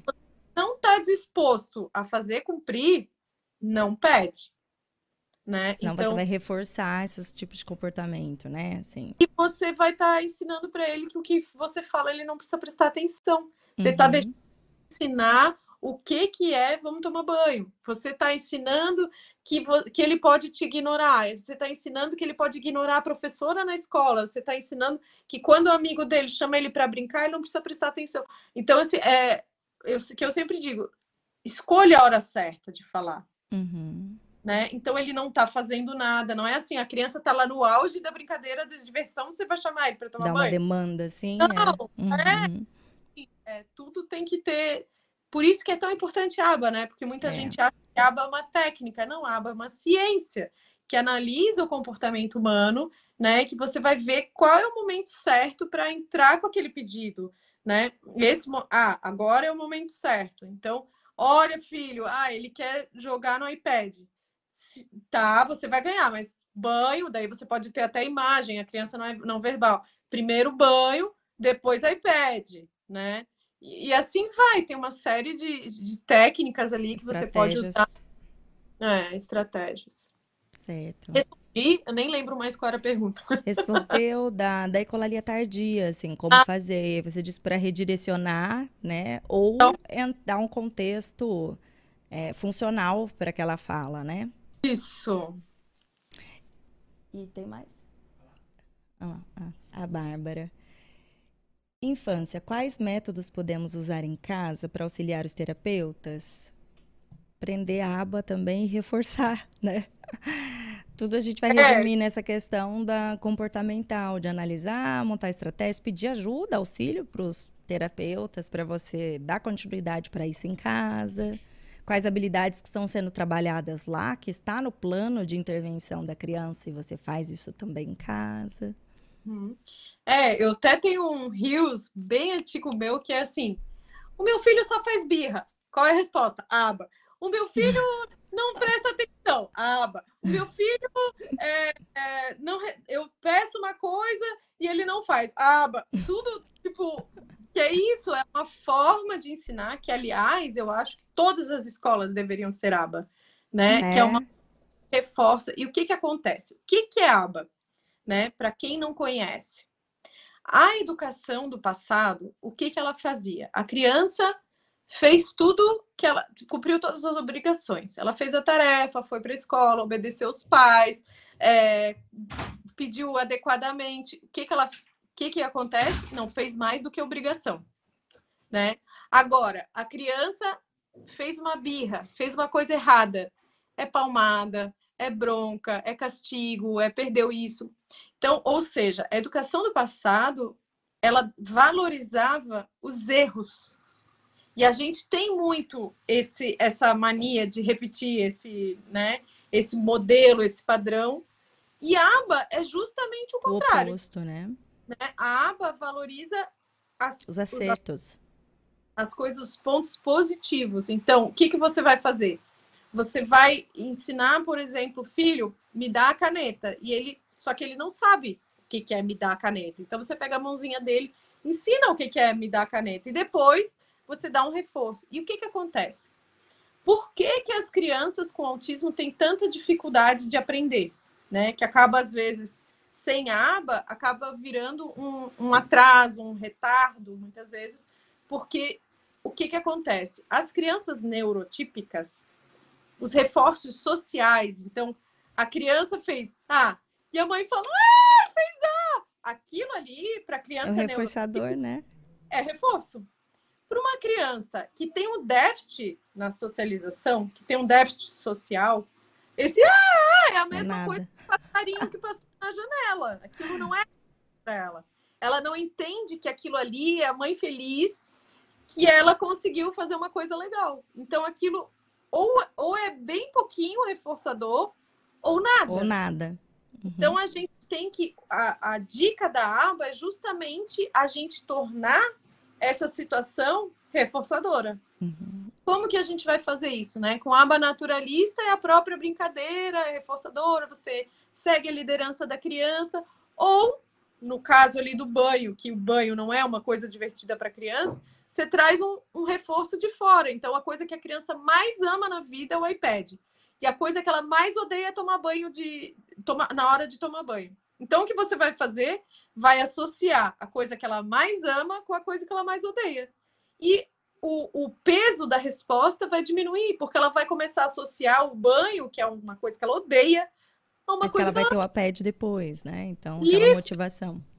Isso, então é muito isso. Por isso que aba é tão importante, porque ele ensina como que a gente pode estimular nosso filho a tornar brincar com a gente legal, como que a gente pode fazer ele, enfim, para todas as habilidades que eles estão em déficit. Então, a gente vai, a aba, o objetivo dela é aumentar os comportamentos desejados através de ajuda e de reforço. Então, o meu filho, se eu pedir para ele me dar a chave, ele não vai fazer nada. O que eu vou fazer? Eu vou pegar a mão dele, vou dar ajuda física para ele me dar a chave e eu trago uma recompensa.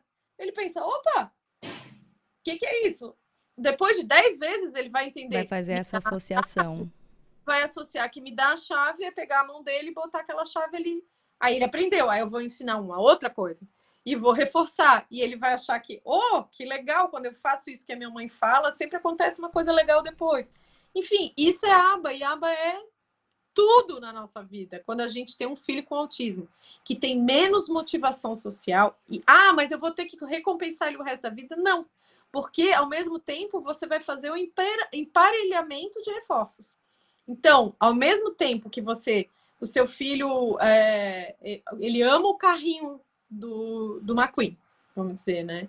Aí o seu filho, é, sei lá, fez xixi no vaso pela primeira vez na vida. Você vai guardar o carrinho do McQueen e quando ele fez o xixi no vaso, você vai entregar. Filho, você conseguiu! E você vai dar parabéns e vai entregar o carrinho.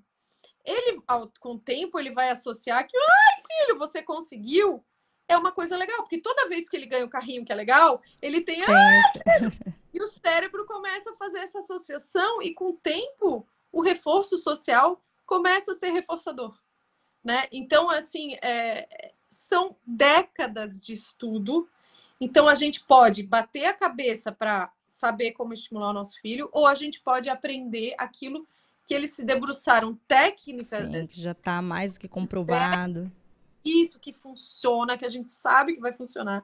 Então, não perca tempo, aprenda a aba, entra lá no site, nos meus destaques lá do Insta, tem já, assim, ó, em segundos, você já vai aprender um monte de coisa. Pega lá os destaques e, e vai lá ver os direitos, ver, é, sei lá, birras, né? Como lidar. É, só de alguns minutinhos ali você vai já aprender uma coisa que vai te transformar a, a tua vida, sabe? Vai aprender a lidar com um monte de situação. Depois, com o tempo, vai aprendendo, vai se aprofundando, mas são básicos, assim, que é bem importante a gente aprender. É, a gente tem que viver isso, assim. No começo é mais difícil, né? Mas depois fica automático, né, Cacá? Depois a gente. Aí, depois, na verdade, a dificuldade é a gente se brecar um pouco, relaxar e não analisar demais, né? É, é sempre assim. Que a gente vira analista do comportamento, né? Vira, a gente vira. Não é profissional, mas a gente vira um analista do comportamento. Porque a gente está analisando o tempo todo. O tempo todo. É isso mesmo.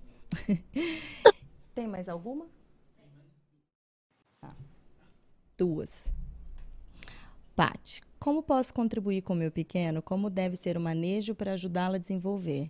É, já falamos bastante aqui disso, em aba e aprender a otimizar toda a rotina da casa e da criança para é. fazer essas estimulações, né?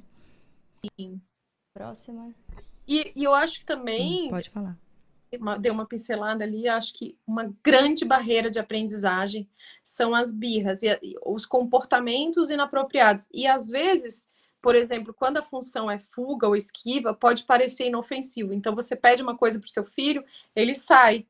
Né? Pode parecer inofensivo, mas isso é uma barreira de aprendizagem. Então, seja chorando, ou gritando, ou com agressividade, ou não faz o que pede, ou, enfim, qualquer esses comportamentos, eles vão não vão permitir que teu filho aprenda uma série de coisas. Então é essencial, isso é o mínimo dos mínimos dos mínimos, a gente aprender isso sobre reforço, sobre ajuda, é, contato visual, imitação e os comportamentos inapropriados. E tudo isso está lá no Faça Seu Roteiro gratuitamente lá no site. Então entra autostólogos.com, faça seu roteiro. Essas são questões básicas. E lá no, nos meus destaques, se deram uma olhada em birra, imitação, contato visual, isso aí é básico para a gente saber como estimular nosso filho em casa. Para saber apagar ah, os incêndios do dia a dia, né? Porque isso aí faz, vai fazer parte da nossa rotina. Enquanto novos repertórios não forem aprendidos, essa vai ser a nossa, nossa realidade diária, né? É. É isso mesmo. Próxima agora é a última, ó. Mila Tavares. Uh, namoro, da, namoro na adolescência, dificuldade no relacionamento por causa da sensibilidade tátil. É... Complicado. É, eu sou uma buscadora, né? Eu adoro cafuné, carinho tal. Mas, tipo, na, lá no curso da Lu, até a gente, uma das entrevistadas foi a Violet, do Family on Board, ela ainda falou que quando toca levinho, assim, ó, ela é como se machucasse, né? É, isso aí é muito complicado, né? É. Para trabalhar com a questão sensorial. O Matheus, é. quando ele era pequeno, é, eu até hoje tenho um problema no meu ombro, porque no colo ele ficava assim, ó. Ele, tipo, o natural da criança né? Que ele é... tá junto. Isso, ele repelia. Tá no colo, ter tanto essa resposta instintiva do macaco que é se agarrar com a mãe para ir no colo dela, né? É uma coisa, não é nem de querer o toque, o carinho ou o abraço, mas sim de tipo, opa, esse, essa pose que eu tenho que ficar para acontecer tudo melhor nesse movimento. Que assim também é ruim para quem tá no colo, né? não esse instinto. E, e o toque, ele tinha horror, ele não gostava de beijo, não gostava de abraço, não.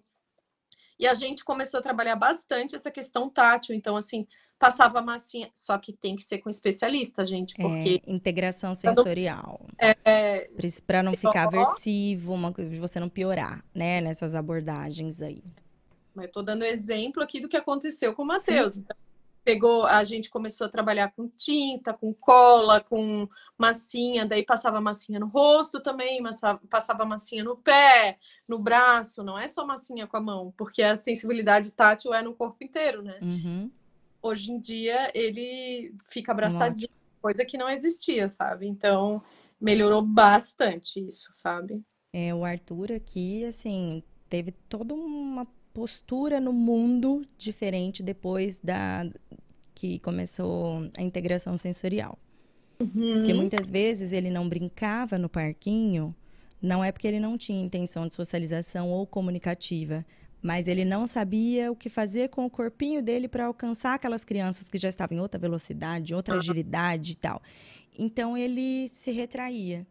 Então até nisso refletia muito nessa interação ou a questão de é, como ele não, ele tem hipossensibilidade, então hum. brincar muito bruto, né, muito violento, pode machucar o outro, aquela interação você não sabe medir, né, como o approach, vamos dizer assim.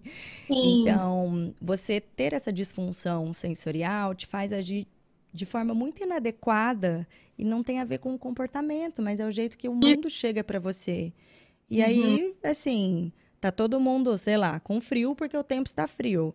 E aí você sozão lá, de regata, achando que tá, uhum. você está por fora, você não tá, não tá compreendendo o ambiente.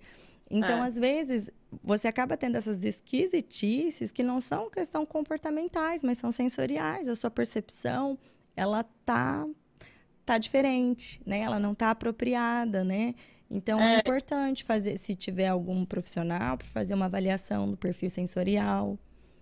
Né? Eu sou aqui de, dessa consciência que está falando do teu filho, né? Eu também tenho muita dificuldade na minha consciência. Eu sou muito desastrada. Quando era criança, eu vivia roxa, sempre tropeçando, sempre, me, sabe, derrubando coisa. Esses dias eu estava no salão e a moça fez um chá para mim. Eu estava sentada com a mão parada. Eu consegui derrubar o chá. Não foi que alguém esbarrou em mim, nada. Parada. Sabe? Eu sou muito desastrada. Então, uhum. assim, isso pela dificuldade da consciência corporal, né? Uhum. Então, realmente, isso aí é. Por isso que eu digo que o autismo ele é muito complexo. É. Muito. Porque ele envolve um monte de coisa. Muita coisa. Merece, falando assim, ah, mas todo mundo é um pouquinho autista. Mas justamente o problema é ser completamente. É várias, Só um pouquinho não faz, né? Não faz diferença. A questão é você ter o combo. Uhum. É você ticar o DSM. Aí é que tá.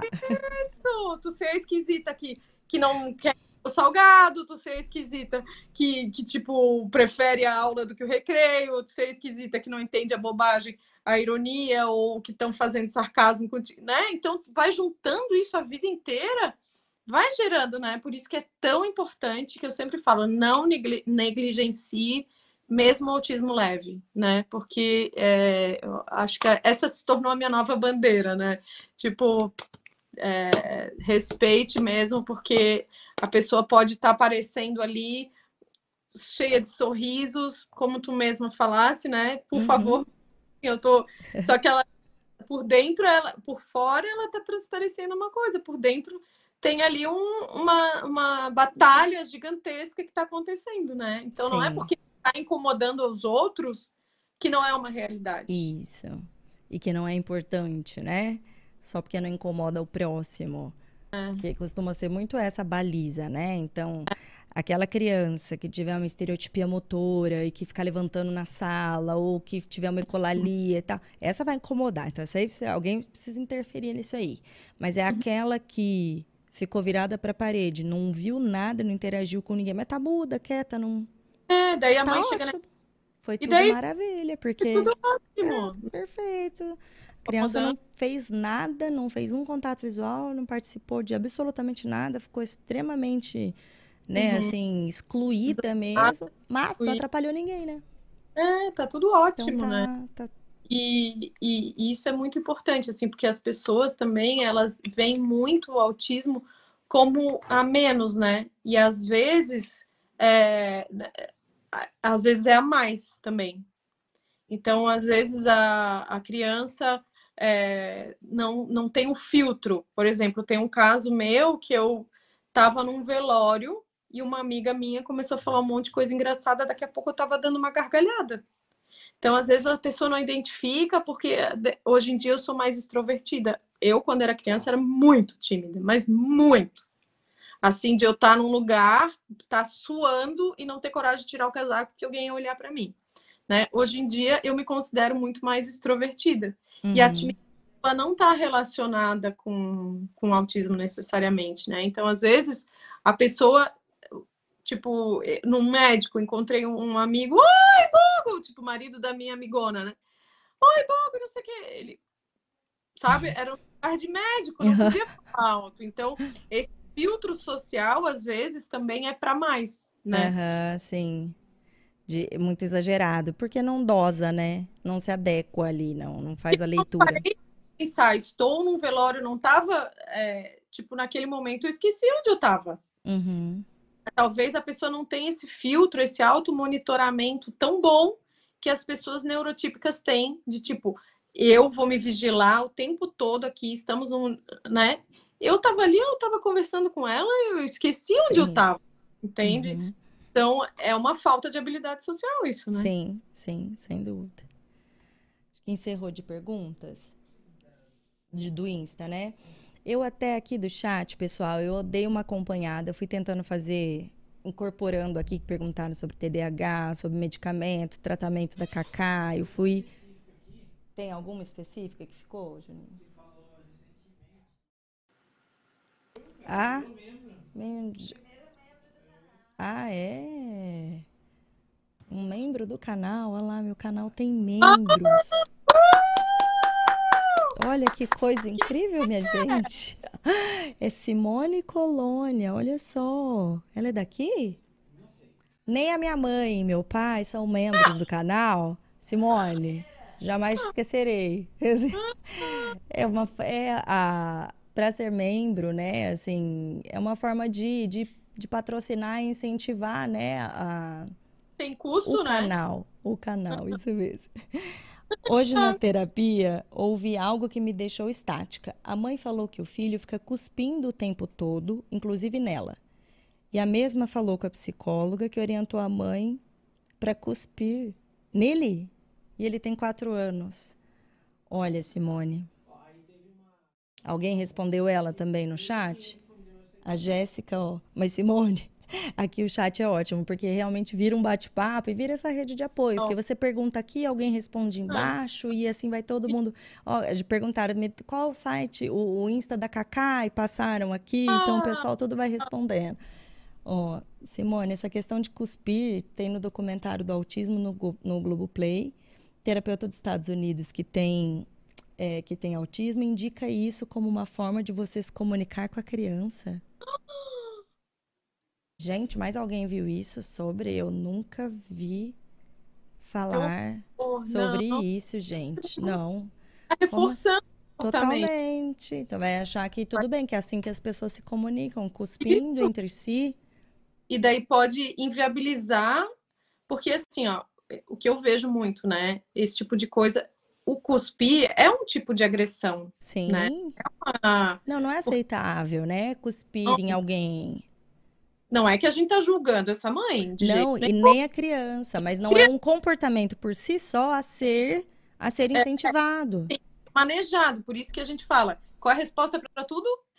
Aba. Então, assim, isso é, você tem que analisar esse comportamento. O que que tá gerando esse comportamento de ele cuspir? Então, pode ser que quando ele cospe, todo mundo vem correndo. Ai, ele tá cuspindo! Vê se ele quer o Que ele ganha atenção, né? tá dando ou atenção ou um outro reforço. Então, a- mãe vem com um brinquedo, ai meu Deus, ele começou a cuspir. Daí vem a terapeuta e traz um, um chocolate que ele ama, um não sei o quê, e todo mundo faz porque não quer que ele cuspa de jeito nenhum. Então, assim, estão dando, estão reforçando. Se o comportamento está acontecendo, é porque ele está sendo reforçado. Então, assim, tem que ver, por exemplo, e envolve uma equipe multidisciplinar, porque pode ser, por exemplo, que a criança está salivando demais, É, pode ser, pode Pode ser que não tá um conseguindo fazer a deglutição e então ele Isso. cospe. uma fono pode auxiliar na deglutição. Um, sei lá, um otorrino vai analisar que está vindo muita saliva. Ou então ele viu e achou legal e alguém reforçou, entregou um prêmio para ele, um reforço que ele pensa: olha, toda vez que eu faço isso, todo mundo vem e todo mundo me dá atenção, ou todo mundo, né? Então tem que analisar esse comportamento de jeito nenhum cuspir de volta, porque senão a mãe está ensinando que essa é uma forma adequada de se comportar, né? Então, é, tem que ter aba nessa, nessa família aí, nesse tratamento. É, por isso que, assim, é, a gente fica até repetitiva, né? Mas é porque a Mas resposta. sempre recai nisso, né? Gente, eu nunca ouvi falar disso. Nem desse documentário no Globoplay aí. Nunca ouvi falar. É, infelizmente, a grande mídia geralmente faz um desserviço, né? Ai, faz um- umas, umas publicações, assim, valoriza umas coisas que não. Sim, aquele caso lá do no Profissão Repórter, aquele André lá, acorrentado. Eu nunca vou esquecer. Eu estava chegando de viagem, assim, uma viagem, estava com a minha mãe, com as minhas irmãs, super legal. E eu e começou esse negócio, todo mundo, o cara acorrentado com e eu, sendo que a como que é o Ministério Público, a social lá, como que é? Assistência social, do A- conselho tutelar, enfim, Isso, todo mundo apoiava que ela, que ela deixasse ele na corrente. acorrentado. acontece? O mundo, o mundo inteiro acha que tudo bem tratar uma pessoa com autismo desse jeito. Então vai chegar na escola. Depois, quantos casos tem que a gente vê na escola que a criança fica presa lá numa sala de aula, que é um banheiro, que é um não sei o quê? Por quê? Porque eles viram no Globo Repórter que tem uma mãe que fez isso Aceitável.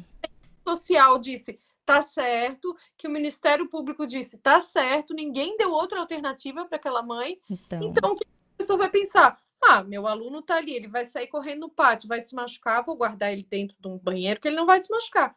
Então, assim, é, a, a grande mídia muitas vezes faz um desserviço. Então, a gente tem que tomar muito cuidado, porque eu nunca ó, eu lembro desse caso do André, eu lembro até a, Mari, a Maíra se manifestou, Então, que assim, vocês estão o falando. Matheus.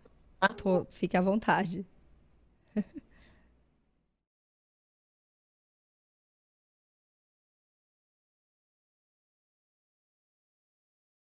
É, agora que eu tô olhando aqui o chat aqui com a- do, do pessoal aqui falando. Ah, ele falou, vocês ficaram conversando, eu achei que vocês estavam falando de mim e eu fiquei meio triste. Ele falou. É. Ai, Matheus, Então, não é. Ih! Filho? Ih, já foi. Foi lá. Ah, você tá aqui? Então vem me dar um abraço. Vem dar mais um oi pra gente aqui, Você é o Matheus. orgulho da mãe, você é Oi! Fala, sua mãe só fala bem de você, só tem coisas maravilhosas pra dizer. É. Né? Ah lá. E a gente já roubou a sua mãe bastante tempo, né? Fala, poxa, pessoal, libera. Ela tem um monte de gente assistindo vocês aqui, Matheus. Um monte de gente fã da sua mãe. Eu sou lindo. Você é maravilhoso, com certeza. É Agora eu já eu vou ganhar mais uns mil seguidores só pela aparição do Matheus. Valeu por valorizar meu canal, Matheus. Ah, agora já foi. Já Ai, que lindeza. Ô, Cacá, as meninas estavam dizendo aqui, ó, tô vendo o comentário, a Jéssica, que no caso ele não cuspia nas pessoas. Com que é? No caso, ele não cuspia nas pessoas. A criança fazia desenhos com cuspe e a orientação era que a mãe fizesse esse desenhos, esses desenhos com eles. É, Jéssica, não sei te dizer, assim, acho bem bizarro todo esse depoimento ali do, do documentário, mas não, Não, E é triste porque a gente vê, assim, por isso que, que eu dou todos os livros, né, com tudo, toda a renda, eu dou para as universidades.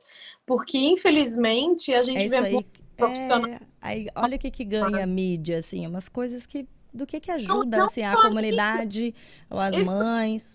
Não, Não é tem. profissional que indica a mãe fazer isso, né? Então, a gente vê um monte de mães que vão lá no médico, o médico fala: Ai, mãe, tá procurando pelo em ovo, né? Então, você tá muito ansiosa para seu filho falar, tá tudo bem, né? Então, infelizmente, a gente tem muitos profissionais que eu falo os dinossauros ainda, que ainda não sabem, eles deviam, né? Eles não sabem que, que era que eles estão, que eles têm que se ligar, porque, né? Então, e o que eu digo, ninguém é obrigado a saber tudo. Mas se você não sabe, indica para quem sabe. Só não Exato. sabe e orienta errado essa mãe, essa família, né? É, porque o custo disso é muito alto, né? Muito alto. Gente, ó, eu acho que, Cacá, acho que cobrimos tudo. Ah, Eu vou agradecer mais uma vez a sua participação aqui. Ó, o tanto de tempo que a gente que a gente aqui te alugou. Mas de- olha, os recadinhos aqui foi assim de muito de beijo, de admiração. Obrigado por tudo que você compartilha, Cacá, por tudo que você faz. Pessoal que te segue já há muito tempo, são muitos fãs mesmo, muitos recadinhos carinhosos aqui, viu? Felizes com a sua participação. ai, eu fiquei tão feliz, é muito gostoso isso de ter que que a gente sempre fica tentando administrar aquela uma hora e se atropelando e falando, né? Eu amei essa coisa de falar com calma, tu és um doce, uma Ah, uma. Adorei aí toda a participação de todo mundo, adorei estar aqui, foi uma super honra. Eu fiquei muito, mas muito feliz mesmo com o convite e com essa conversa deliciosa, falar sobre o que eu mais amo e poder explorar aí toda a nossa história aí desde o começo. Foi muito bom demais, eu amei demais. Obrigada mesmo de coração. E obrigada a todo mundo aí por esses, por essas palavras Muitos recadinhos carinhosos mesmo, assim. É, isso assim é, é um abraço, sabe? É um abraço de pessoas que, como eu falei, pessoas que eu amo, porque é, realmente é um amor que eu sinto Gratuito, cada- assim, né? por cada família, porque a gente tá junto, né? Tamo, hashtag tamo junto, né? Hashtag tamo junto, é por aí. É bem Sim. por aí. Uma família, a gente é uma família, então eu agradeço de coração. Isso para mim é assim, vida, é, é gasolina para seguir em frente, né? Ai, Cacá, obrigada, viu? De Então, verdade, foi um prazer te conhecer por aqui, quem sabe um dia pessoalmente. convite. Isso mesmo, terá. Tá Então bom. tá, gente, obrigado por ter ficado até agora aqui com a gente também. Quarta-feira que vem temos Hotspot de novo, eu espero vocês, tá bom? Um beijo, tchau, tchau. Tchau, tchau.